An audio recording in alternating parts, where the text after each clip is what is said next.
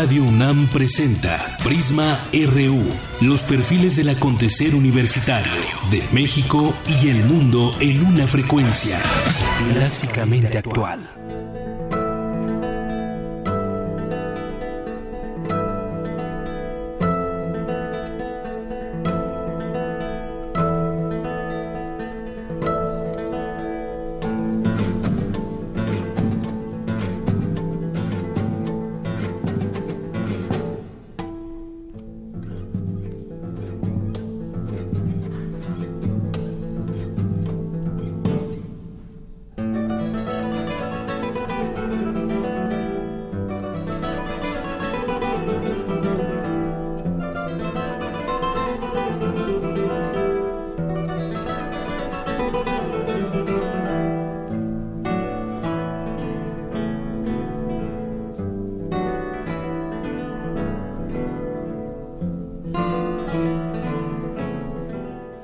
Buenas tardes. Estamos escuchando de fondo Jícamo A4 del compositor Gerardo Tamés en la interpretación del Cuarteto de Guitarras de la Ciudad de México.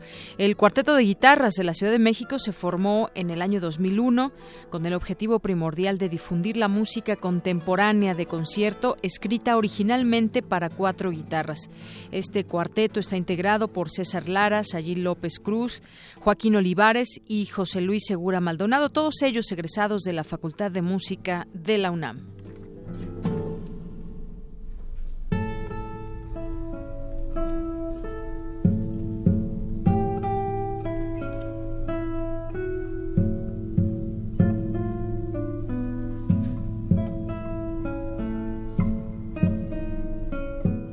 Bien, así arrancamos hoy Prisma RU por Radio UNAM en el 96.1 de FM. Sean todos ustedes bienvenidos y con ganas de que se levantan ustedes todos los días, con ganas de de ser mejores mexicanos, con ganas de dar lo mejor por México.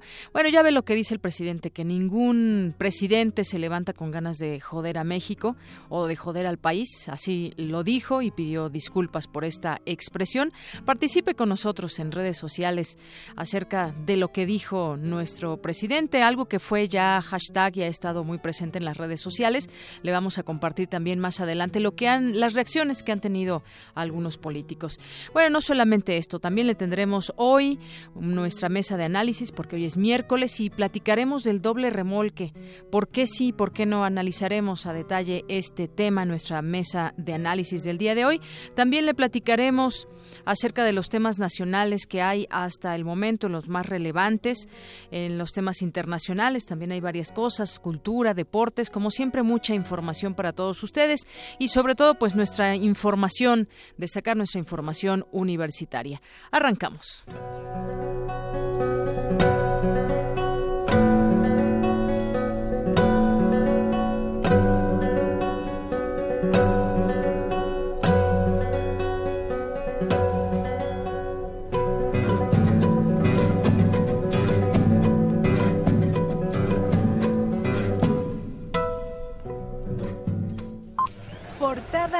R1.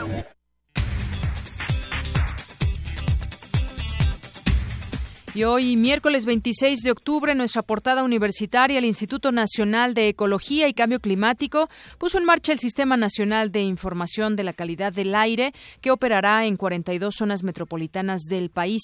Vía Internet se podrán observar las estaciones de monitoreo y las ciudades en las que existe mala calidad del aire. Habla Amparo Martínez, directora del instituto.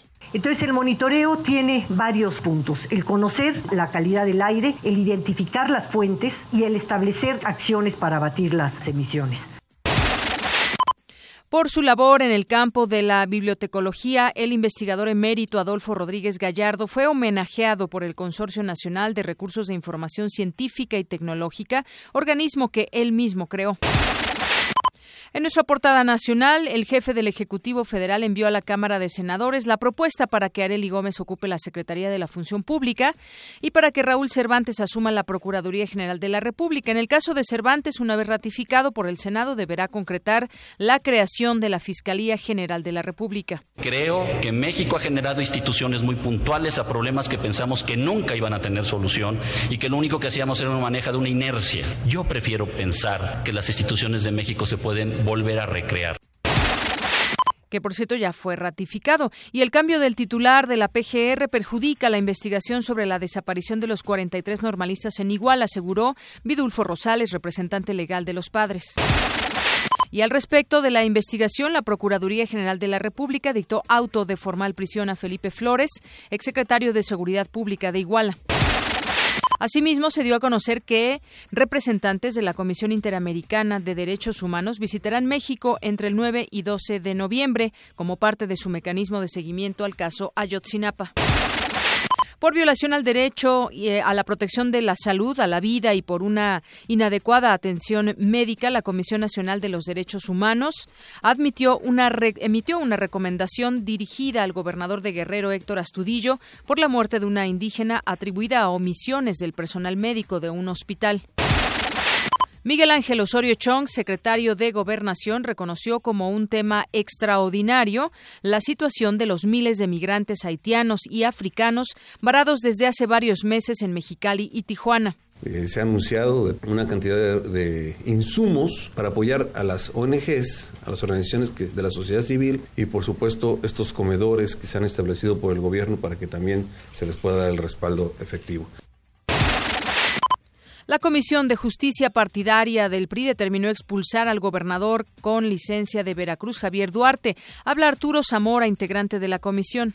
Tomamos en consideración una serie de pruebas que fueron presentadas, entre otras cosas, los requerimientos y observaciones que hace la Auditoría Superior de la Federación sobre el desvío de recursos que iban destinados a una finalidad y que, se, eh, y que estos recursos no se aplicaron para lo que iban destinados. También la, la comisión de delitos que se pudieron haber cometido y, por supuesto, la parte más importante que es la falta de probidad en el ejercicio de la función pública. En otro tema, el volcán de Colima emitió una fumarola de 1.500 kilómetros ah, de alto con bajo contenido de ceniza, informó el coordinador nacional de protección civil, Luis Felipe Puente Espinosa. ¿Quiere hacerse un tatuaje? Tenga cuidado. Según la Administración de Alimentos y Medicamentos de Estados Unidos, las tintas para tatuajes representan un peligro para la salud. Mi compañero Antonio Quijano nos tiene un adelanto de esta información. Buenas tardes, Deyanira, te habla auditorio de Prisma RU. Aunque no hay evidencia científica de que tatuarse la piel provoque cáncer, esta práctica conlleva riesgos. En unos momentos, más información. Han disminuido las denuncias de asalto en el transporte público en la Ciudad de México. Mi compañera Virginia Sánchez nos tiene un adelanto. Buenas tardes, Deyanira y auditorio de Prisma RU. El alto índice de robos a pasajeros en microbús responde a problemas sociales, económicos y de impunidad, señala el doctor Héctor Castillo de la Facultad de Ciencias Políticas y Sociales. Los detalles más adelante. Gracias. Y en nuestra portada de Economía y Finanzas, Nissan confirmó que en mayo de 2017 finalizará la producción de su modelo Suru. Este popular vehículo con más de 2.4 millones de ventas a la fecha había estado en el mercado por más de tres décadas.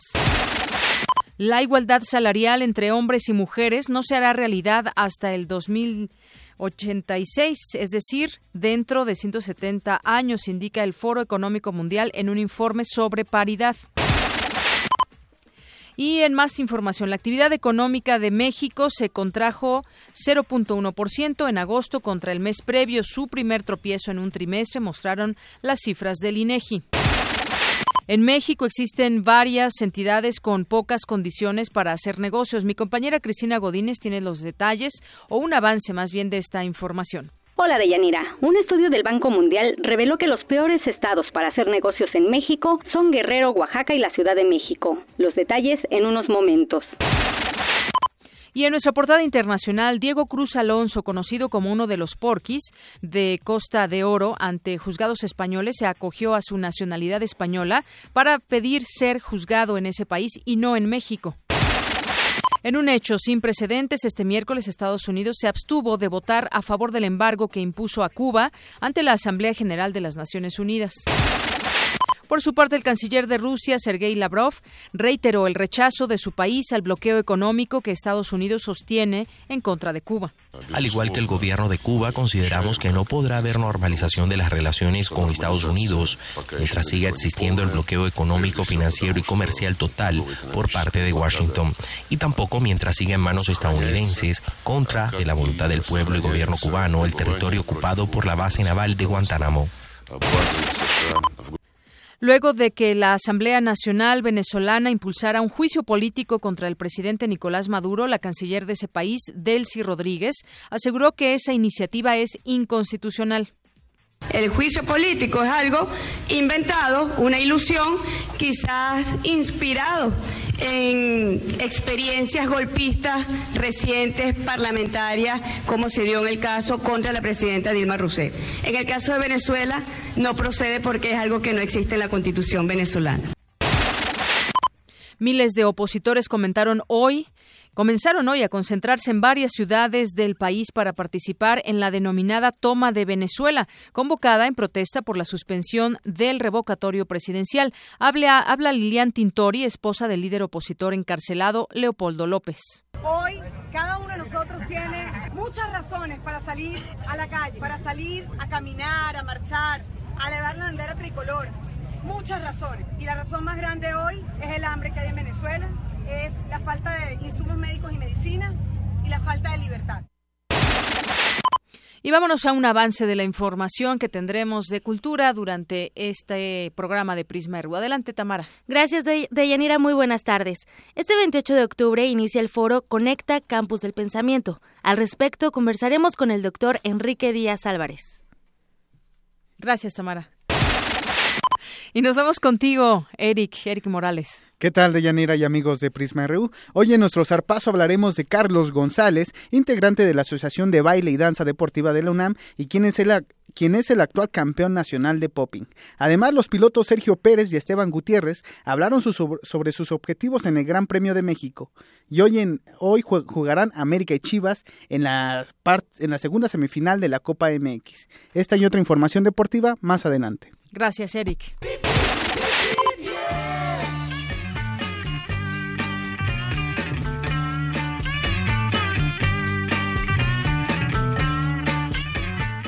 Y nos enlazamos ahora hasta la FES Iztacala con Eduardo Méndez Sandoval, jefe del Departamento de Comunicación Social. Adelante, Eduardo, muy buenas tardes. Buenas tardes, Deyanira. Eh, les informamos que la avenida Reyes Heroles se presenta muy afectada el día de hoy por la espesa carga vehicular eh, tiene un avance aproximado de 4 kilómetros por hora, esto hasta llegar a la avenida Mario Colín, en donde el flujo se desahoga y en este momento la velocidad de desplazamiento es de aproximadamente 14 kilómetros por hora. Por su parte, en la avenida Gustavo Vaz el tráfico es lento en ambas direcciones, incluso al grado de requerir la presencia de oficiales de tránsito para agilizar la vialidad. Por su parte, el anillo periférico en la sección que parte de Cautitlán Izcalli hacia el sur de la ciudad es muy pesado y se moviliza aproximadamente a 12 kilómetros por hora. A partir de Valle, Dorado, eh, la situación mejora hasta la altura de las torres de satélite. Y de Yanira aprovecho la oportunidad, estimado auditorio, para invitarlos el día sábado 29 de octubre a que disfruten los Juegos Universitarios 2016 en su disciplina de Taekwondo a realizarse aquí en la FES Iztacala en nuestro gimnasio central. No se pierdan la oportunidad de conocer a los mejores atletas Puma en este deporte, les repito, el día de el día sábado 29 de octubre a partir de las 8 y hasta las 19 horas. De esta etapa sale nuestra selección por un Puma que nos representará en la Universidad Nacional. La entrada, como siempre, es libre. Muchísimas gracias, Denira. Buena tarde. A ti, gracias, Eduardo. Buenas tardes.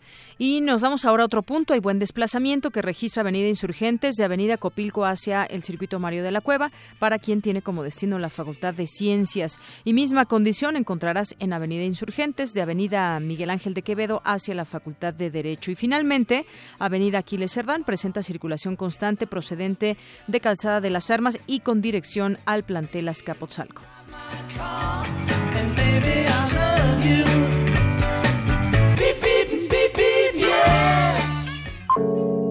Campus RU.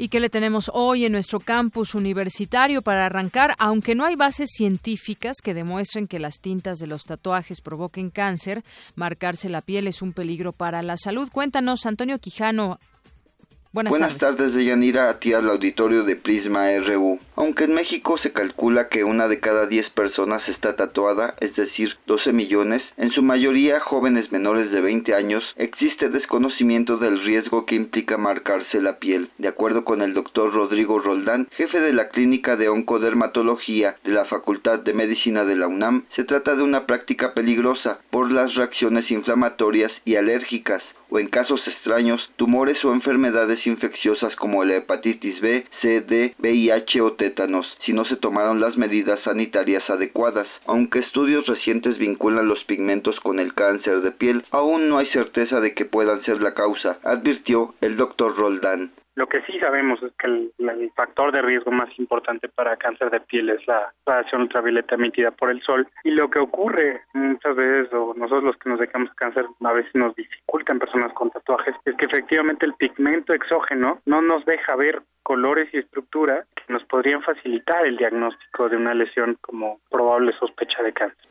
El experto recomendó a las personas que quieran marcarse evitar hacerlo sobre lunares o donde se haya practicado la extirpación de una lesión previa. También sugirió acudir a lugares que cumplan las normas de higiene y verificar que el material esté perfectamente esterilizado para evitar el contagio de enfermedades. Ya lo van a llevar a cabo, pues intentar utilizar un solo pigmento, ¿no? Este, los tatuajes que utilizan diversos colores, yo sé que para mucha gente son mucho más bonitos, pero eh, en el sentido hablando por ejemplo, de la forma en que nos enmascaran cáncer de piel, lo hacen más aquellos tatuajes que tienen diversos pigmentos, ¿no? Entonces, en ese sentido, pues la recomendación sería tratar de utilizar un solo color, porque incluso después, cuando ya no les gusta y se lo quieren remover, es más fácil remover los tatuajes que están hechos de un solo color que los que tienen varios colores. La Clínica de Oncodermatología de la Facultad de Medicina de la UNAM pone a disposición de las personas interesadas el teléfono 56232300 en la extensión 41624 o 41625. Hasta aquí mi reporte de Yanira. Buenas tardes. Gracias, Toño. Buenas tardes. Bueno, interesante lo que dice el experto, aunque llevamos muchos, muchos años de que la gente se tatúa y bueno, él mismo reconoce que no hay bases científicas que liguen a la tinta de los tatuajes que puedan provocar cáncer. Sin duda, pues hay que tomar en cuenta desde el lugar, las personas con las que se va uno a tatuar. En otra información, la presencia de perros en las oficinas disminuye el estrés y fomenta el compañerismo. Mi compañera Virginia Sánchez nos tiene esta información. Buenas tardes, Deyanira y auditorio de Prisma RU. Estudios recientes realizados por investigadores del Centro de Interacción Humana-Animal de la Universidad de la Mancomunidad de Virginia, Estados Unidos, señalan que la presencia de perros en las oficinas disminuye el estrés y favorece el compañerismo laboral. Se ha comprobado que la presencia de mascotas como perros o gatos tiene efectos fisiológicos que repercuten favorablemente en la salud, como la regulación de la presión arterial y la disminución de la ansiedad y el estrés. Habla el doctor Carlos Esquivel Lacroix, jefe del Departamento de Comunicación de la Facultad de Veterinaria de la UNAM, especialista en reproducción de perros y gatos. Uno de los aspectos positivos de poseer animales a todos los niveles, esto es desde niños, jóvenes, adultos y ancianos, es que logra que las personas, cualquiera que sea su edad, pues faciliten sus lazos de amistad, eh, porque pues el pretexto ideal es precisamente el animal. Y por supuesto también que bajo condiciones de menos estrés, pues obviamente el rendimiento en las actividades cotidianas, que puede ser desde la casa, la escuela, el trabajo o cualquier de otra índole, incluso el deporte, pues evidentemente el rendimiento se incrementa de manera muy significativa por el solo hecho de tener contacto directo con estos animales. Pero tenerlos en las oficinas requiere condiciones como contar con la autorización y registro de Pet Friendly, que implica el acondicionamiento de áreas específicas para que coman y defequen. Esto también garantiza que su trato con los humanos sea cordial. El experto agrega que el efecto positivo en la oficina se visibiliza en la integración social. Animal también en dinámicas de estar en centros de trabajo tipo de, lugares, pues obviamente facilita muchísimo la convivencia y eh, facilita también que como sociedad pues, seamos más integrados, menos estresados, mucho más afables y esto se puede lograr. Pero lo primero de todo es ser dueños responsables cuando adquirimos un animalito y estar muy claros de que es un compromiso de vida porque esto terminará cuando la vida de nuestro animalito, pues, por supuesto, eh, acabará. Y recordarles que pues la cantidad de beneficios es una experiencia verdaderamente fabulosa, así es que pues a que seamos todos una sociedad responsable en este. A pesar de que en varios países ya existen espacios denominados pet friendly, aún existe rezago en las oficinas. Sin embargo, de acuerdo con Esquivel, podría revertirse en un futuro cercano con la finalidad de mejorar la salud de los empleados y aumentar la productividad laboral. Hasta aquí la información. Buenas tardes. Gracias, Vicky. Buenas tardes. Además de que todos tendrían que estar de acuerdo en que exista o que haya un perro en la oficina, no a todos les gusta, muchos son alérgicos y bueno, se tendría que ver varios varios aspectos y sobre todo esa eh, pues lo que tiene que avalar Pet Friendly para que se pueda tener algún perro en las oficinas. Bueno, en otras cosas, 25 instituciones del país, encabezadas por la UNAM, conformaron un grupo interdisciplinario para analizar el cambio climático. Es mi compañero Jorge Díaz quien nos tiene esta información. Jorge, buenas tardes. Deyanira, buenas tardes. Se estima que en los próximos años el incremento de la temperatura en México será de 4.5% y para anticiparse a las posibles consecuencias es necesario analizar cómo mitigar o adaptarse al cambio climático. El doctor Carlos Gay, coordinador del programa multidisciplinario de la UNAM que analiza este fenómeno, detalló que la economía, la sociología y el aspecto psicológico, entre otros factores, influyen en el complejo problema global. El programa de investigación en cambio climático de la UNAM tiene como propósito básicamente esto impulsar y producir investigación que sea útil para la toma de decisiones. En realidad quiere decir que vamos a estudiar el problema de cambio climático, pero con una perspectiva siempre de tratar de que los resultados de las investigaciones que, que, hacemos pues sean aplicables, por ejemplo, a, a, política internacional de México, a política, a política nacional de México,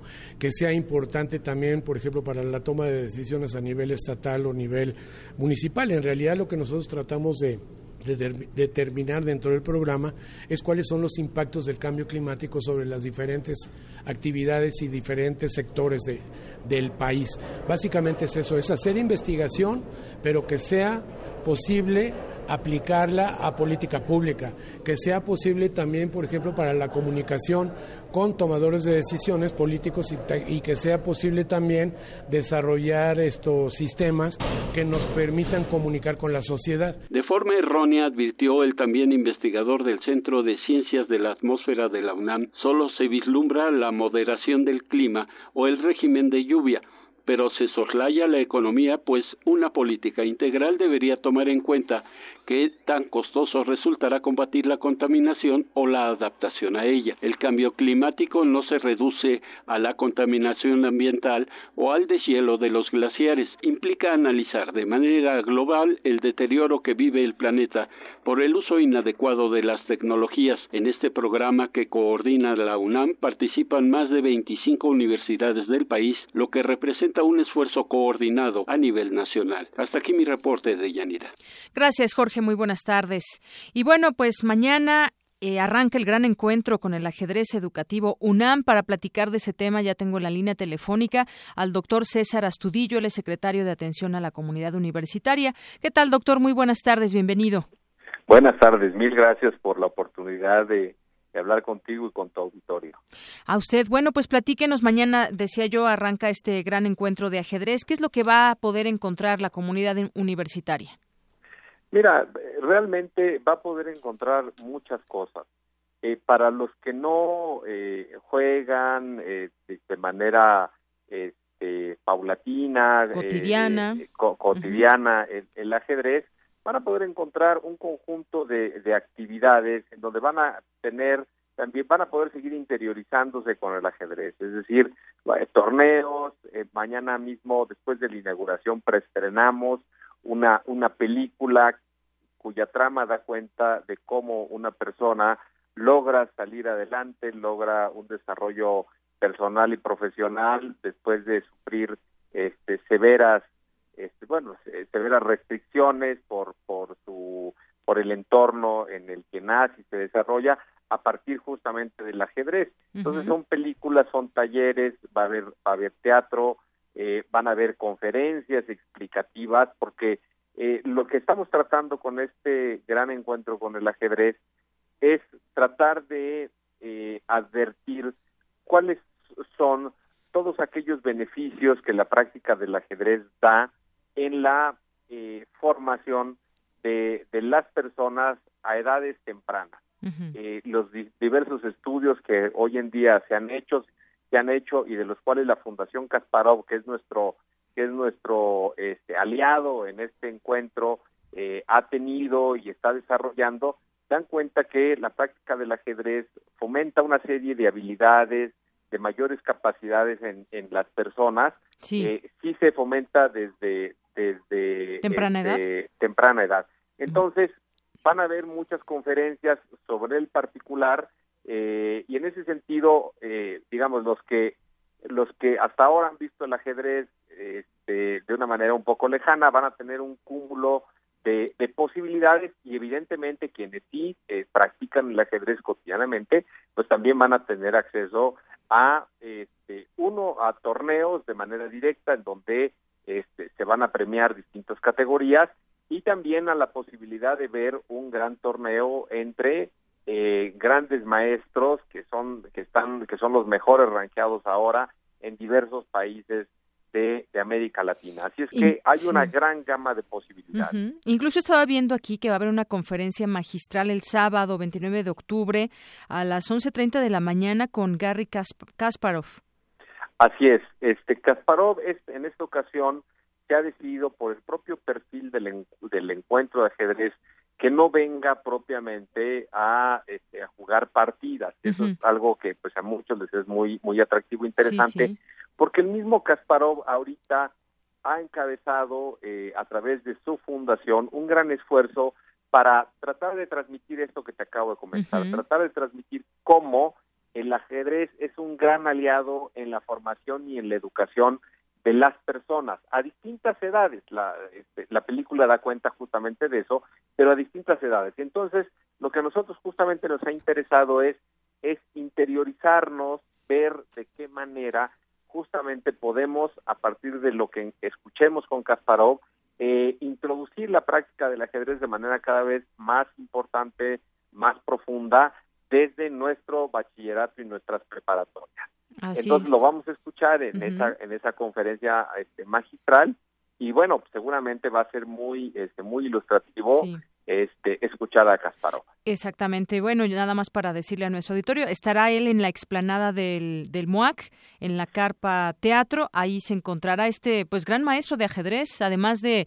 político, escritor ruso, que eh, tuvo obtuvo su nacionalidad croata en 2014 y que bueno pues ha tenido una trayectoria en este en este pues en este juego eh, desem- un desempeño tremendo y que mucha gente pues lo sigue alrededor del mundo Así es. Nada más, este, quiero, este, a, a propósito de que estamos en, en- en tu programa, decir que hay un pequeño cambio Sí. en el horario de la conferencia de, de Kasparov. Va a Ah, ser, este, no, eh, sigue siendo, eh, sigue siendo el, el sábado. El Sigue sábado. el, el, el- bueno, yo aquí la tengo, eh, perdón, estoy viendo el programa, yo la estoy viendo el, el viernes 28 eh, de, de 7 a 8 de la de la noche Ajá. en, en el área en la zona cultural de nuestra universidad. Ay, qué bueno que nos programa. Yo creo que hubo a lo mejor algún cambio de última hora. Yo la tenía aquí también en el programa el sábado. Entonces será el viernes. Así es. ¿A así qué es. hora?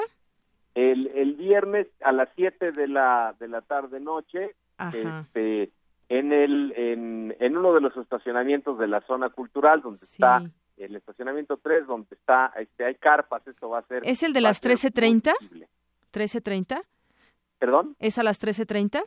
No, es de 7 a 8 de, De la 7 noche. a 8 de la noche. Muy bien. Que aquí se tenía para el viernes una entrevista, dice cara al público, con Gary Kasparov, Miguel Illescas y Leonzo García. Y ya el sábado esa, la esa conferencia continúa magistral. justamente. Esa continúa. continúa en el mismo horario a las a la 11:30, una a la 1.30, 1:30, ujú. este, justamente, este, esa continúa, Sí. este, y es la conferencia magistral sobre redes universitarias la que tuvo que, la que tuvo que, este, mover. modificarse de día y en horario. Muy bien, pues qué bueno que nos hace esa precisión. Pues como usted dice, está bastante llena esta programación que se tendrá desde mañana jueves hasta el domingo 30 de octubre y está abierta al público en general, no solamente a quienes gustan de, del ajedrez, sino también a toda la comunidad universitaria y a la comunidad en general. Así es, un programa muy robusto, de verdad, ya está en las páginas de internet este, de tanto la, Secretaría, si no lo pueden buscar en www.ajedrezunam.mx o en www.tucomunidad.unam.mx para quienes quieran ver el programa completo, que repito, es muy robusto y seguramente va a captar la atención de quienes practican cotidianamente el ajedrez o de quienes no lo hacen pero quieren empezar a acercarse a este juego tan maravilloso. Tan maravilloso, exactamente. Bueno, y ahí también vamos a poner parte de este de este programa y este encuentro, lo vamos a publicar en nuestras redes sociales. Muchas gracias, doctor, por estos minutos con Prisma RU de Radio UNAM. Mil gracias a ti, te lo aprecio mucho. Un saludo a todos. Hasta luego. Buenas tardes. El doctor César Astudillo, secretario de Atención a la Comunidad Universitaria. Recuerde, jueves 27 de octubre, mañana es la inauguración a las 19.30 horas, ahí en la sala Nezahualcóyotl, y este evento que se prolonga hasta el domingo 30 de octubre. Muchas actividades que hay y en las páginas que nos dio el doctor, ahí pueden encontrar todo el programa también. Para nosotros, tu opinión es muy importante. Síguenos en Facebook como Prisma RU.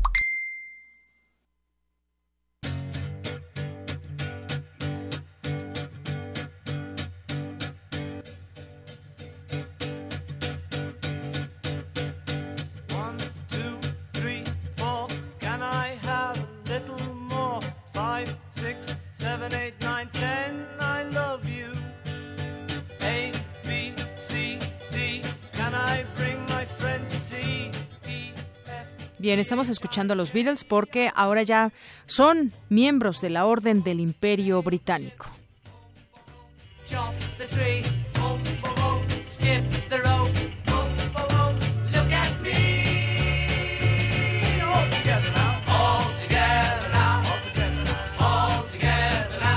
Desde 1965 y fue un día como hoy.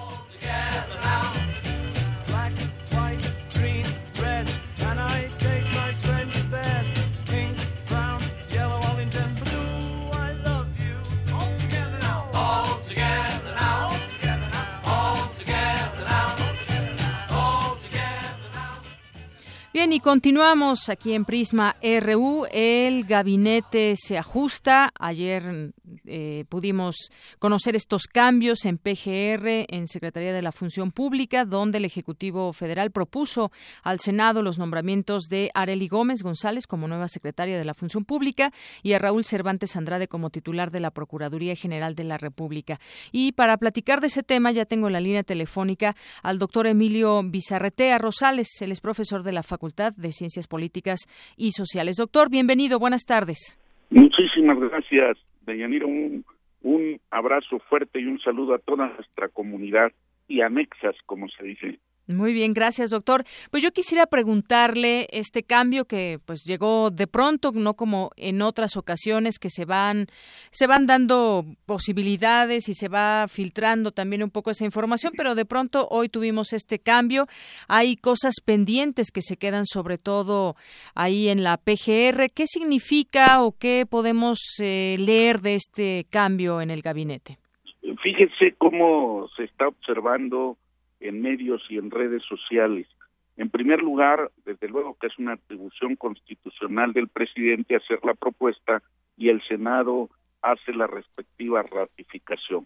En esas estamos en este momento. De hecho, el, el doctor Cervantes sí está precisamente en la discusión de comisiones y que pase al Pleno para ser aceptada su propuesta como procurador y sucesor de la ex procuradora ahora Areli Gómez.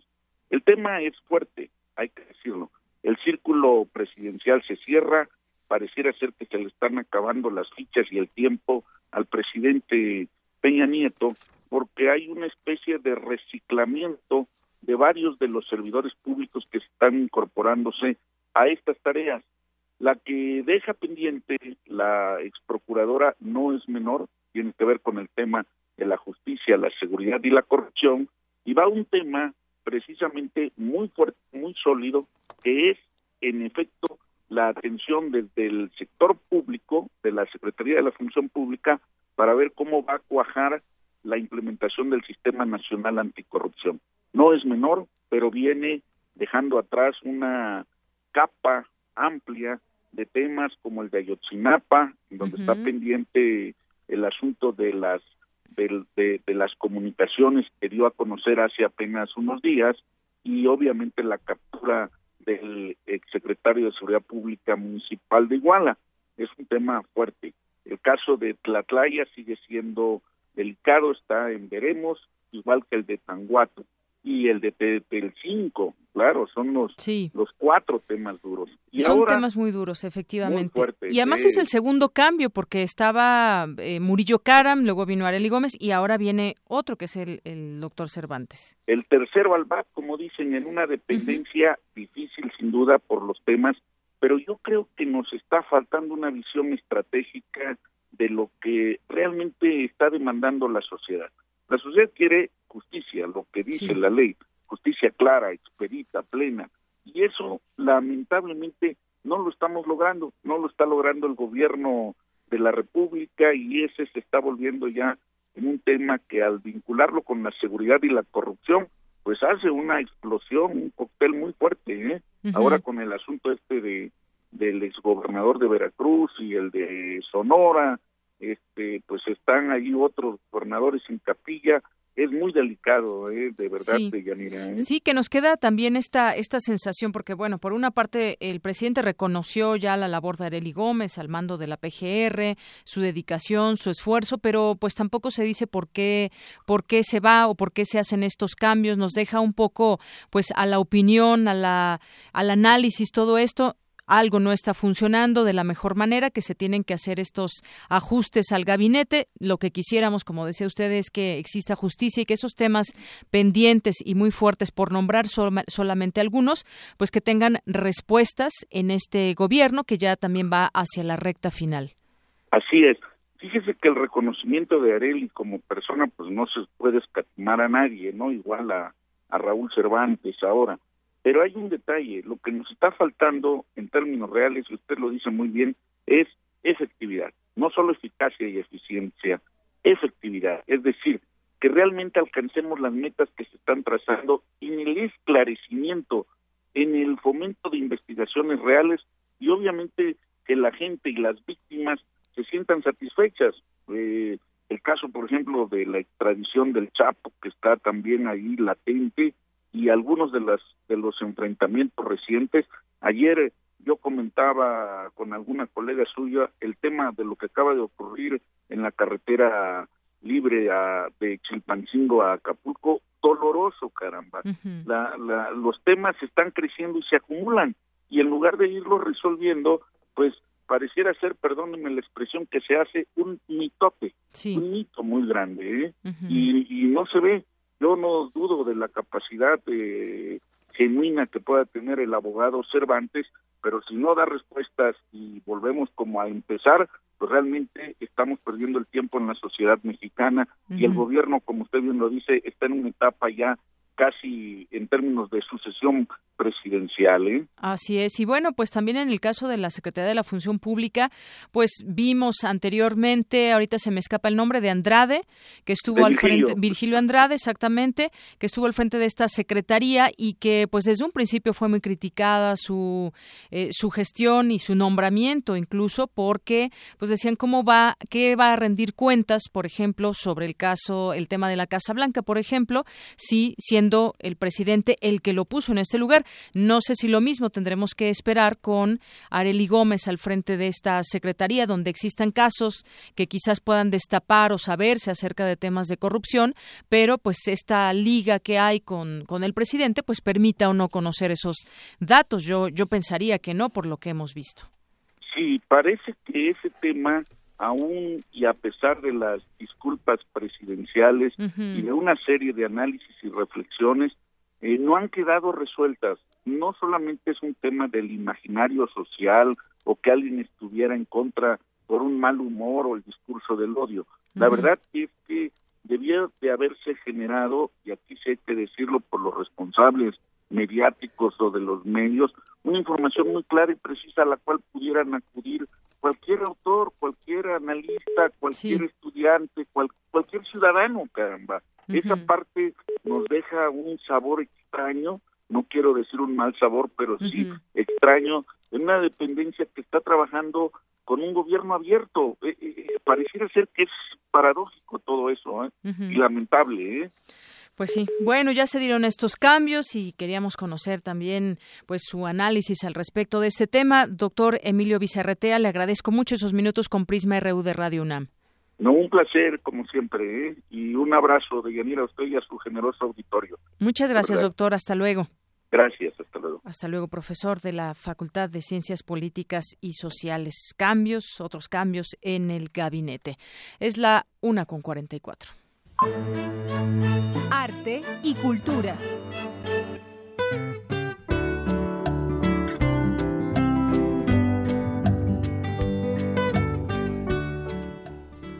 Deyanira, muy buenas tardes. ¿Cómo estás? Muy bien, gracias. Me da mucho gusto. Deyanira, tenemos cuatro pases dobles para el sábado y cuatro pases dobles para el domingo. Esto es para que se vayan a disfrutar de la OFUNAM. En el programa 3, el director huésped será Máximo Cuarta. Eh, en el piano estará Rodolfo Ritter. El laberinto de la soledad de Juan Pablo Contreras, esta pieza inspirada en la obra homónima de Octavio Paz, también estará presente, además de la cuarta sinfonía de Beethoven. Se van a ir estos cuatro pases dobles para el sábado y cuatro para el domingo al 55 36 43 39 para que nos llamen y bueno disfruten este fin de semana de la OFUNAM. Por otra, en otra información de Yanira, por cuarto año consecutivo, la Coordinación de Difusión Cultural de la UNAM presenta Conecta Campus del Pensamiento, un foro de reflexión en el que investigadores y académicos tratan con detenimiento algún tema. Y para hablarnos de este gran evento nos acompaña en la línea el doctor Enrique Díaz Álvarez. Doctor, muy buenas tardes. Hola Tamara, un gusto. Pues cuéntenos, por favor, compártanos un poco de, del tema que el tema principal de esta edición. Sí, como bien decías, esta es la cuarta edición de un evento que organiza la Coordinación de Difusión Cultural de la UNAM y que siempre reúne a destacados maestros universitarios de disciplinas distintas en torno a un tema común. Otros años ha sido violencia o libertad y este año eh, decidimos, eh, cuando me invitaron a ser curador, que abordaríamos el tema de las fronteras, ¿no? Y que es un tema de, pues, de radical actualidad, ¿no?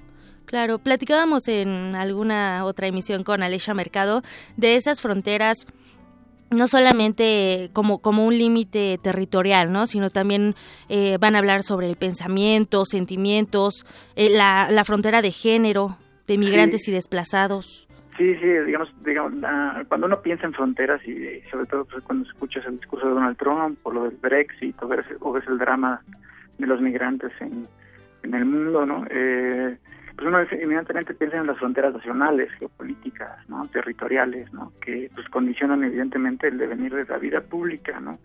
Eh, vemos como la globalización, pues, que supuestamente abre las fronteras, pues vemos que solo lo hace, digamos, a las mercancías, a las divisas, pero no a las personas, ¿no? Eh, ahí se levantan muros, endurecen, ¿no? Vallas, eh, controles, y, digamos, eso es evidente y lo trataremos, ¿no? Por ejemplo, el doctor García Ramírez nos hablará de de la necesidad de, proteger, de, respaldar el derecho de los migrantes y desplazados, o Cristina Rivera Garza, que es una escritora que nació en Matamoros y que trabaja en, dando clases en la Universidad de Houston, nos hablará de un caso concreto de la, de la frontera norte. Pero también, digamos, en Conecta, como decías, no solo queremos abordar esta dimensión de la frontera física o territorial o nacional, sino también otras fronteras simbólicas y mentales que nos separan. Eh, por ejemplo, la discriminación, ¿no? Eh, Ahí eh, Olivia Gal, por ejemplo, nos hablará de, pues, de los discursos de odio, racistas, xenófobos, y como decías, Marta Lamas, por ejemplo, nos hablará también de la discriminación, ¿no? el sexismo, la homofobia y la necesidad de poner el cuerpo, que es, digamos, nuestra primera frontera también en la agenda política, ¿no? Reconocer en qué momento, por ejemplo, la diferencia sexual se vuelve discriminación. Ok. O sea, son eh, temas de alcance social, geopolítico, ético. Todo esto lo podremos ver. ¿Cuándo y dónde, doctor? El, el, va a ser el jueves, este jueves 27, en la sala Miguel Covarrubias de la, del Centro Cultural Universitario, a las 6 de la tarde. Y a las personas que ya no puedan asistir, pues lo pueden ver en vivo por TV UNAM, en TV abierta, por el radio, en Radio Ilse. Y se va, eh, digamos, todas las series están conectadas, muchas series de la UNAM, eh, facultades, centros de investigación, CSH, la Escuela Nacional Preparatoria, estarán conectados también a, este evento, ¿no? Entonces también lo pueden seguir en streaming y pueden encontrar toda la, información en la página de conecta.unam.mx. Muy bien, pues entonces ya está la invitación. Es una, bueno, una gran experiencia, digo, son cuatro años de este gran evento. Sí. Doctor Enrique Díaz Álvarez, muchísimas gracias por, por contestarnos la llamada y por hacernos esta invitación a nuestro auditorio de Prisma RU. No, encantado de estar contigo, tu auditorio, Tamara. Muy buenas tardes. Hasta luego, gracias. Bye. Y bueno, Deyanira, entonces nos escuchamos más tarde. Claro que sí, Tamara, buenas tardes. Una con cuarenta y nueve. Y bueno, pues hace rato que hablábamos de todo este tema de, de, los cambios en el gabinete y lo que dijo, retomando un poco lo que dijo ayer el presidente de Joder a México. Bueno, se lo comento mejor después de después del zarpazo RU. Zarpazo RU.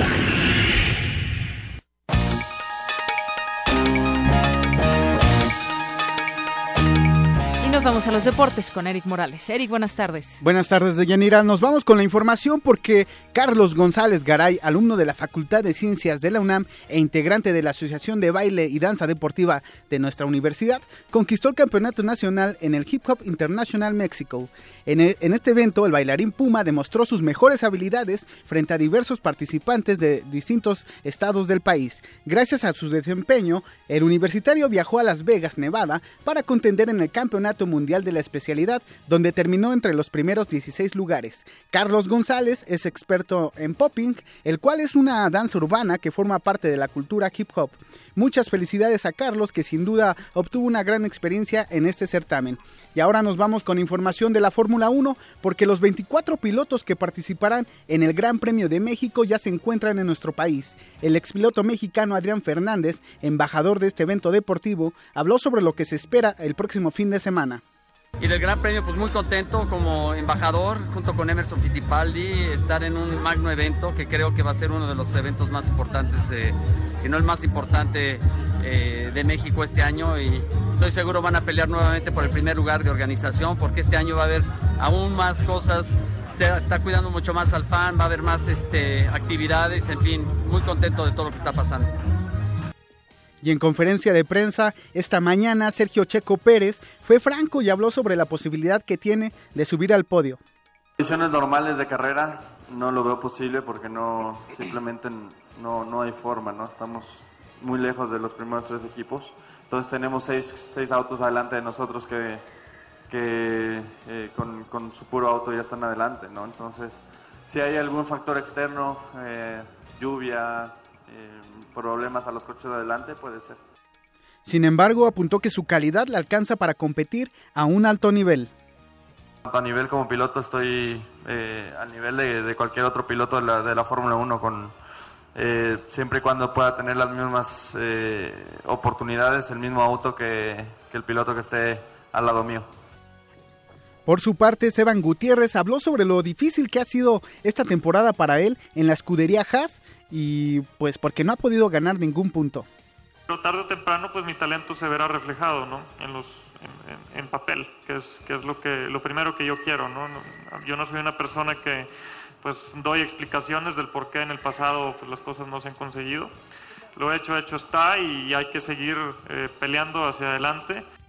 No obstante, calificó como positiva la experiencia obtenida en este campeonato 2016. Eh, una temporada eh, positiva, he demostrado la velocidad en, en, muchas calificaciones, he demostrado la velocidad en las carreras, no se ve el, el, resultado reflejado y definitivamente es frustrante, soy humano y definitivamente lo, lo, he sentido, pero lo más importante de todo es que no me puedo quedar ahí, en esa frustración. Tengo que seguir adelante, tengo que seguir luchando. Bueno, pues mucha suerte a los pilotos mexicanos en este gran premio que será el próximo 30 eh, de octubre, el próximo domingo. En fútbol soccer, Querétaro eliminó al Toluca en la primera semifinal de la Copa MX y de esta forma obtuvo su boleto a la gran final de la competencia. Los Gallos vencieron 8, goles por 7 a los Diablos en serie de penaltis, luego de empatar a cero en el tiempo regular. Esta noche conoceremos al segundo finalista que saldrá del choque entre las Águilas del América y las Chivas del Guadalajara. El partido se llevará a cabo en la cancha del Estadio Azteca y comenzará a las 21 horas. Y tenemos una sorpresa para los aficionados del fútbol americano porque en Prisma RU les regalaremos cinco pases dobles para que asistan al partido de este sábado entre los Pumas EU y los auténticos Tigres. Solo los nos tienen que llamar al teléfono 5536 4339 y serán todos suyos. Les recuerdo, es en el Estadio Olímpico Universitario este sábado 29 de octubre a las 12 horas y bueno, nos tienen que llamar, serán todos suyos. Y además aquí en Radio UNAM eh, les llevaremos todas las acciones totalmente en vivo. Eh, a partir de las 11.50 mi compañero Isaí Morales y yo eh, estaremos transmitiendo este Puma CEU contra auténticos Tigres, que sin duda será de alto impacto porque los dos necesitan ganar. Los Morales nos están llevando, llevan, nos están trayendo toda la información. Gracias, Eric. de nada. Una con 54 minutos. Y bueno, pues eh, la frase de que ningún presidente se levanta por la mañana con la idea de cómo joder a México del presidente que expresó ayer en un foro empresarial, pues causó diversas y severas críticas al Ejecutivo Federal y a su gobierno por parte de activistas, politólogos, escritores y ciudadanía en general, quienes reaccionaron en redes sociales. Y es que dijo lo siguiente, vamos a recordar. Mi único propósito es que a México le vaya bien y estoy seguro que los anteriores presidentes también no han tenido otra misión más que esa, ¿eh? que a México le vaya bien. Nadie despierta, un presidente no creo que se levante, ni creo que se haya levantado pensando, y perdón que lo diga, cómo joder a México. Siempre han pensado en cómo hacer las cosas bien para México. Bueno, pues eso fue tal cual como lo dijo y es que a veces hasta con declaraciones, ¿no? Se puede joder a México, como él diría, hay que recordar cuando en alguna entrevista por ahí le platicaban, le preguntaban acerca del nuevo PRI y él mencionaba a gente como Javier Duarte y Roberto Borge, que dijo eran eh, en su momento priistas, son priistas jóvenes que traen una nueva línea del PRI, una una nueva era que se estaba marcando y pues ya vieron cómo le salió ese nuevo PRI y bueno algunos de los que de los que mm, escribieron desde sus cuentas de Twitter fue por ejemplo el padre Solalinde Alejandro Solalinde dijo eh, uf, ¿qué tal si quisiera joder a México? Esa fue la respuesta que dio. Agustín Basabe, hoy académico, exdirigente en su momento del PRD, dijo, nadie se despierta con la idea de joder a México, pero hay quien lo jode diariamente, espontáneamente, sistemáticamente, inmisericordemente. También por ahí escribió Denis Dresser, dijo, si no lo hace, y estamos como estamos, imagínense si lo hiciera. Por ahí Juan Manuel Valero dijo, Peña Nieto no me levanto pensando cómo joder a México, lo citó textualmente, nos jode sin querer queriendo es lo que puso, entre otros muchos que seguramente si ustedes han sido al Twitter se podrá se pudo haber dado cuenta de que todavía sigue esta oleada de respuestas y de pues pues sí, de respuestas y de opiniones acerca de esta de esta frase y es que pues habría que recordar varios casos, ¿no? Entre ellos está, por ejemplo, este que le digo de estos políticos jóvenes que ahora uno de ellos por lo menos está siendo buscado por la autoridad, el tema de la Casa Blanca, los 43, que todavía al día de hoy no se tienen respuestas contundentes sobre este caso y muchas otras cosas más que pues no, a lo mejor no se despierta pensando en que va a joder a México, sin embargo, pues lo hace en varias cosas. Una con 56.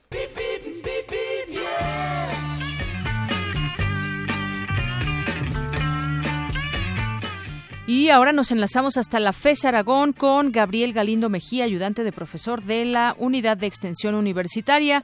¿Qué tal, Gabriel? Buenas tardes. ¿Qué tal, Deyanira? Buenas tardes. Adelante con tu reporte. Muchas gracias. Eh, me encuentro en las instalaciones de la FES Aragón y te, te comento que en la avenida Carlos Jan González, desde Metro Nesa hasta Metro Impulsora, encontraremos asentamiento vial, así que tomen sus precauciones. En otro tema, aprovecho para invitarlos a la Semana de Sociología, donde se llevará a cabo la conferencia denominada El proceso de construcción de una línea de investigación en sociología. Será a las 16 horas en el, en el auditorio del Centro Tecnológico Aragón. Hasta aquí mi reporte, Yanira. Buenas tardes. Muchas gracias, Gabriel. Buenas tardes.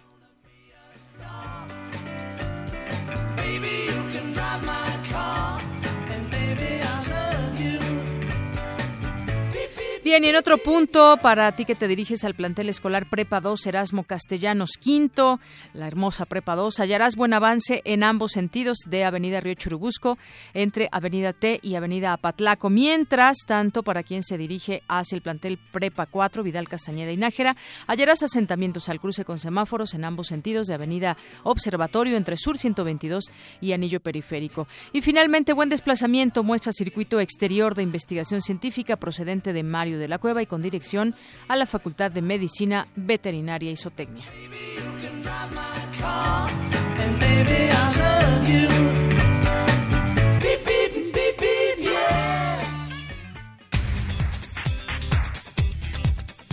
Y nos vamos ahora a un resumen de la información de esa primera hora de Prisma RU con Ruth Salazar. Ruth, buenas tardes. Gracias, Deyanira. Buenas tardes a ti y a nuestro auditorio. Este es el resumen. En entrevista para Prisma RU, el doctor César Astudillo, secretario de Atención a la Comunidad Universitaria de la UNAM, habló sobre el encuentro de ajedrez educativo, donde los asistentes encontrarán un cúmulo de actividades. El evento se llevará a cabo a partir de mañana y hasta el próximo domingo. Se tiene prevista una conferencia de Gary Gasparov. Van a poder encontrar un conjunto de, de actividades en donde van a tener también van a poder seguir interiorizándose con el ajedrez, es decir, torneos, van a haber conferencias explicativas, porque eh, lo que estamos tratando con este gran encuentro con el ajedrez es tratar de advertir cuáles son todos aquellos beneficios que la práctica del ajedrez da en la formación de, de las personas a edades tempranas. En otro tema, el doctor Emilio Bizarretea Rosales, académico de la Facultad de Ciencias Políticas y Sociales de la UNAM, dijo que los últimos cambios al gabinete dejan incertidumbre e insatisfacción en la sociedad en términos de eficacia de justicia. Pero hay un detalle, lo que nos está faltando en términos reales, y usted lo dice muy bien, es efectividad, no solo eficacia y eficiencia, efectividad, es decir, que realmente alcancemos las metas que se están trazando en el esclarecimiento, en el fomento de investigaciones reales y obviamente que la gente y las víctimas se sientan satisfechas. El caso, por ejemplo, de la extradición del Chapo, que está también ahí latente, pareciera ser, perdónenme la expresión, que se hace un mitote, un mito muy grande. ¿Eh? y, no se ve. Yo no dudo de la capacidad eh, genuina que pueda tener el abogado Cervantes, pero si no da respuestas y volvemos como a empezar, Quédense con nosotros. En la segunda hora de Prisma RU, como cada miércoles, tendremos nuestra mesa de análisis universitaria. El tema de hoy es la iniciativa para prohibir la circulación de los trailers de doble remolque. Hasta aquí el resumen de Yanira. Buenas tardes.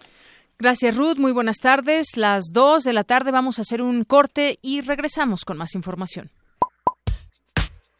Queremos conocer tu opinión. Síguenos en Twitter como arroba PrismaRU. Para nosotros, tu opinión es muy importante. Síguenos en Facebook como PrismaRU. Los consideramos héroes anónimos, motivos de orgullo en el campus su esfuerzo no ha pasado desapercibido y consideramos que merece un justo reconocimiento. Una fuerza de choque en contra de la ignorancia y la apatía. Un escuadrón que rebosa de talento y juventud. Un grupo de excelencia que representa todo lo que es bueno y verde sobre la universidad. En resistencia modulada Estamos por abrir los micrófonos para ti, que te has esforzado en ser un espíritu que habla por tu raza. La Casta Puma. Lunes 21 a 15 horas. Radio UNAM.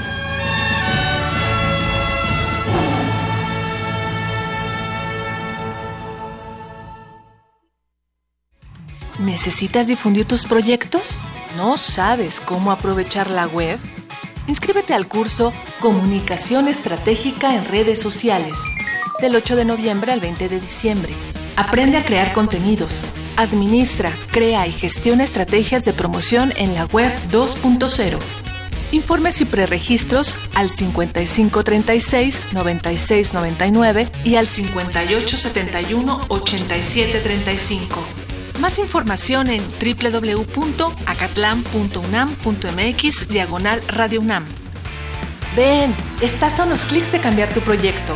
Radio UNAM y la FES Catlán invitan. La junta, la junta. Ya casi llego. Ya no llegué.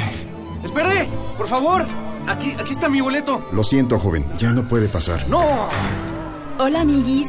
Hola, Tere. Ya nos tenemos que ir. Nos vemos. Bueno, tomaré mi café sola. No te quedes fuera. Si tu INE no tiene un 18 en los recuadros de atrás, ya no es vigente y tienes que renovarla. Si no tiene números, checa su vigencia en la parte de enfrente. Ahora que renové mi INE, soy parte de las decisiones del país. Instituto Nacional Electoral, INE.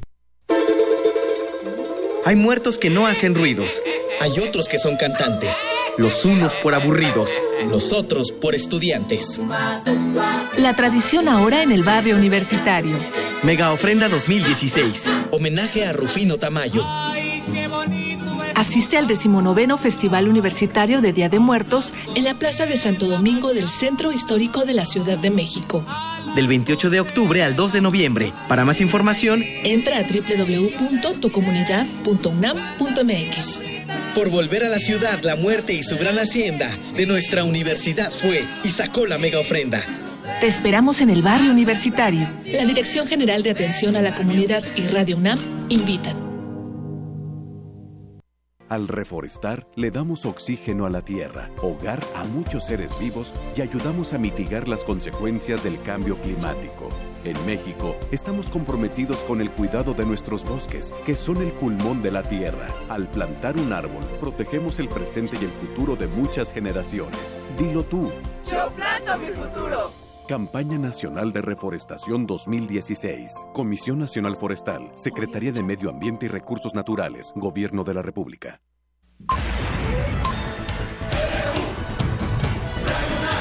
Prisma RU.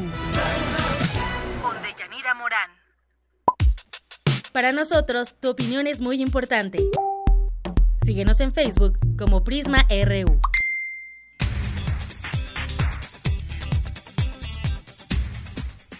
Dos de la tarde con cinco minutos regresamos. Mandamos saludos a quienes nos escuchan, y nos siguen a través de redes sociales.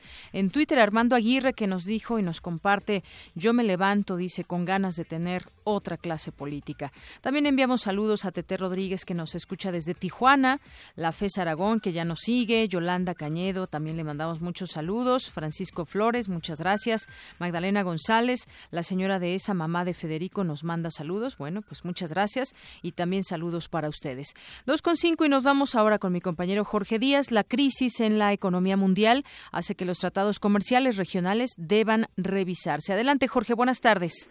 Buenas tardes, Deyanira. Este día comenzó el seminario sobre la volatilidad de la economía mundial aquí en el Instituto de Investigaciones Económicas de la UNAM. El doctor Arturo Ortiz Watmaer coordinador del seminario, realizó un recuento de lo sucedido a nivel global en el 2008, donde los bancos más importantes del mundo empezaron a quebrar producto de lo que se llamó la arquitectura financiera, basada precisamente en las instituciones bancarias. Recordó que en aquel entonces el mercado se sustentó en los bancos y en el negocio inmobiliario y se empezó a construir vivienda y a otorgar hipotecas al por mayor lo que terminó en lo que él denomina el Fogaproa internacional. Al abordar los temas de actualidad como el conflicto entre Inglaterra y la comunidad europea y la aparición del Brexit, donde el asunto de la migración y la recepción de los ciudadanos desocupados por los países de la eurozona fue la principal razón del problema. Pero el doctor Arturo Ortiz habló de la necesidad ya a nivel regional de una revisión del Tratado de Libre Comercio de América del Norte. Escuchemos. A mí me tocó desde muchos años eh, pedir una revisión del, del. Se hizo desde muchas formas y se habló de que no se había este, incluido el capítulo de migración, que se había dejado suelto, que se había dejado, que quedó en los acuerdos paralelos lo del respeto al medio ambiente, pero que quedó muy endeble con, con los acuerdos paralelos. Y que este, se tenía que revisar sobre todo el sistema de maquinadoras que reciben un subsidio del IVA 10%, de 16% de todo lo que importan y 16% de todo lo que exportan. O sea, un 32% que se llevan como estímulos las empresas maquiladoras llamadas IMEX. De Yanira, eh, se corre el peligro, dijo el doctor Ortiz Wartmeier, de que no solo la migración, sino el cambio climático y peor aún, la delincuencia organizada jueguen un papel más importante del que ya tienen ahora. Dijo que según datos del Fondo Monetario Internacional y otras instituciones internacionales, por cada dólar que circula por el mundo, 30 o 40 centavos son de la delincuencia o van destinados para los negocios turbios de sus principales capos. ¿Por qué la revisión dijo? Porque no estaba contemplado cambio climático, migración y por supuesto la cuestión de las maquiladoras. Es parte de los temas que se discuten y que se analizan aquí en el Instituto de Investigaciones Económicas de Yanira. Muy buenos temas. Gracias, Jorge. Buenas tardes. Que estés bien. Hasta luego. Hasta luego.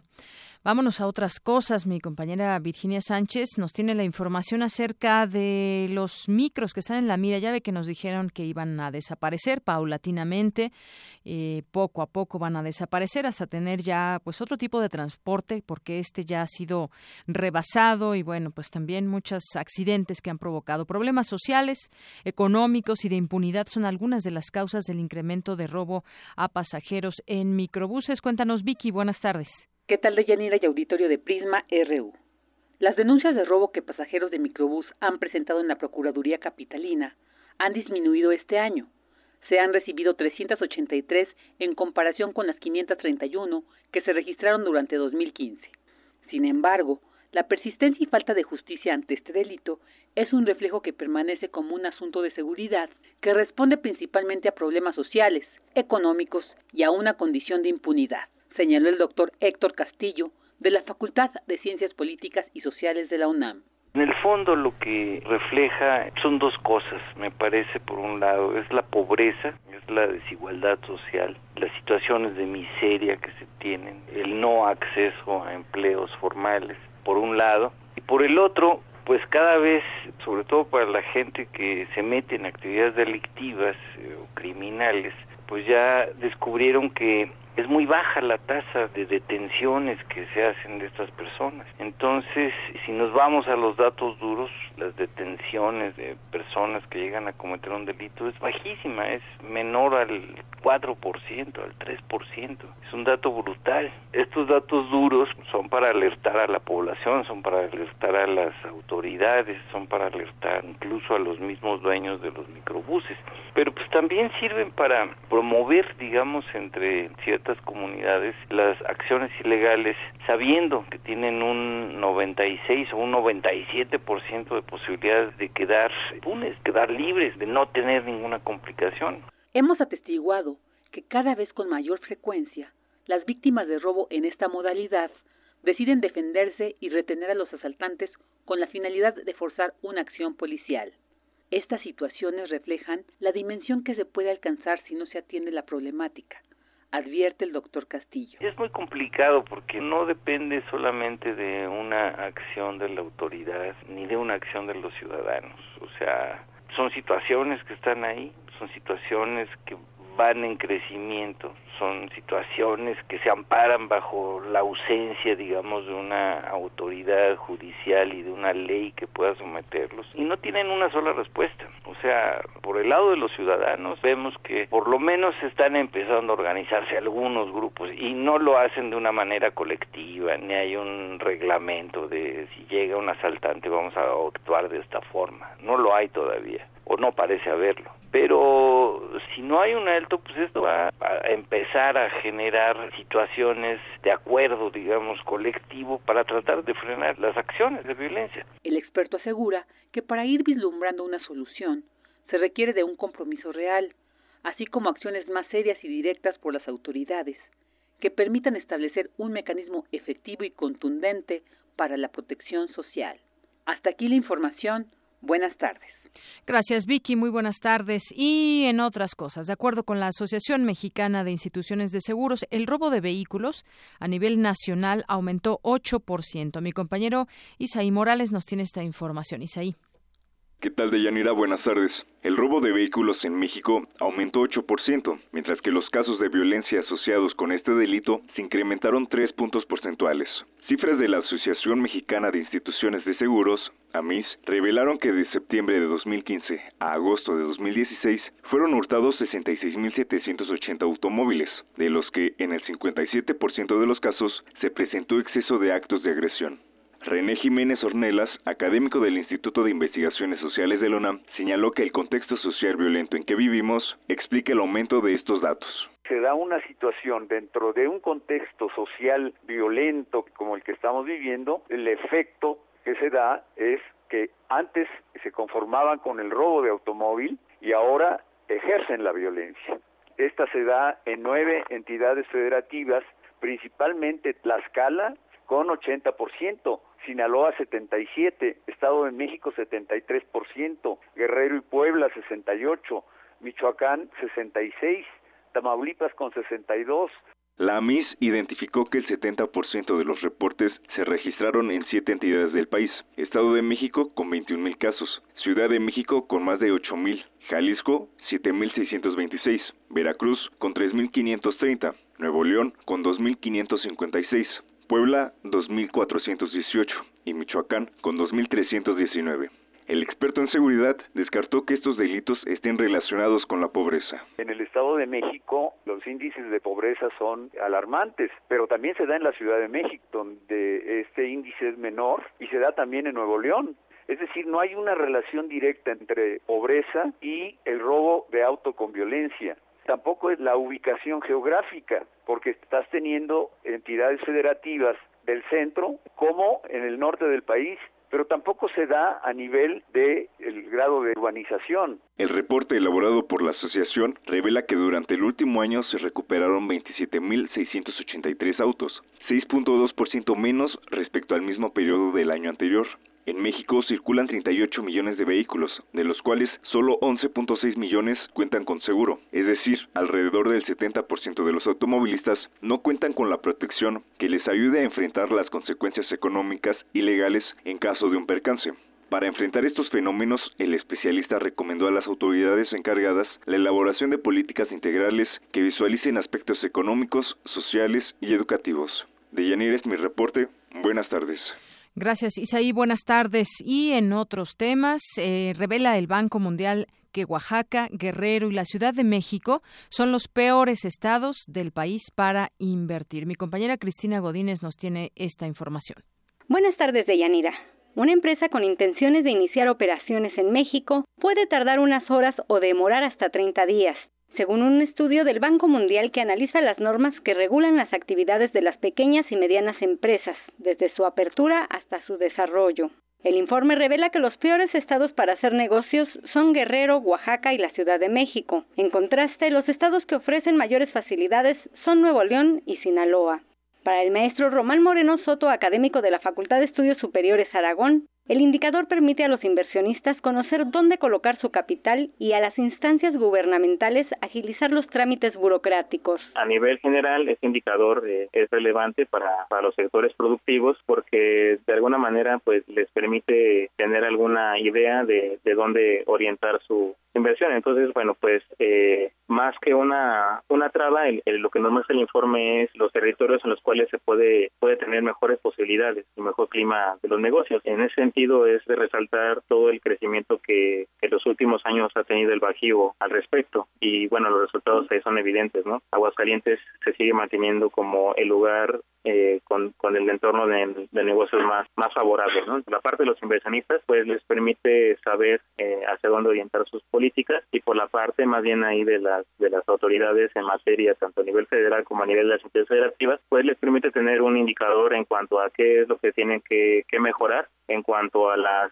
a las distintas instancias que mide este, este índice. El análisis del Banco Mundial mide diferentes indicadores en la rama de negocios en las 32 entidades del país, través de cuatro referentes. Apertura de una empresa, obtención de permisos de construcción, registro de la propiedad y cumplimiento de contratos. Este es el reporte. Buenas tardes.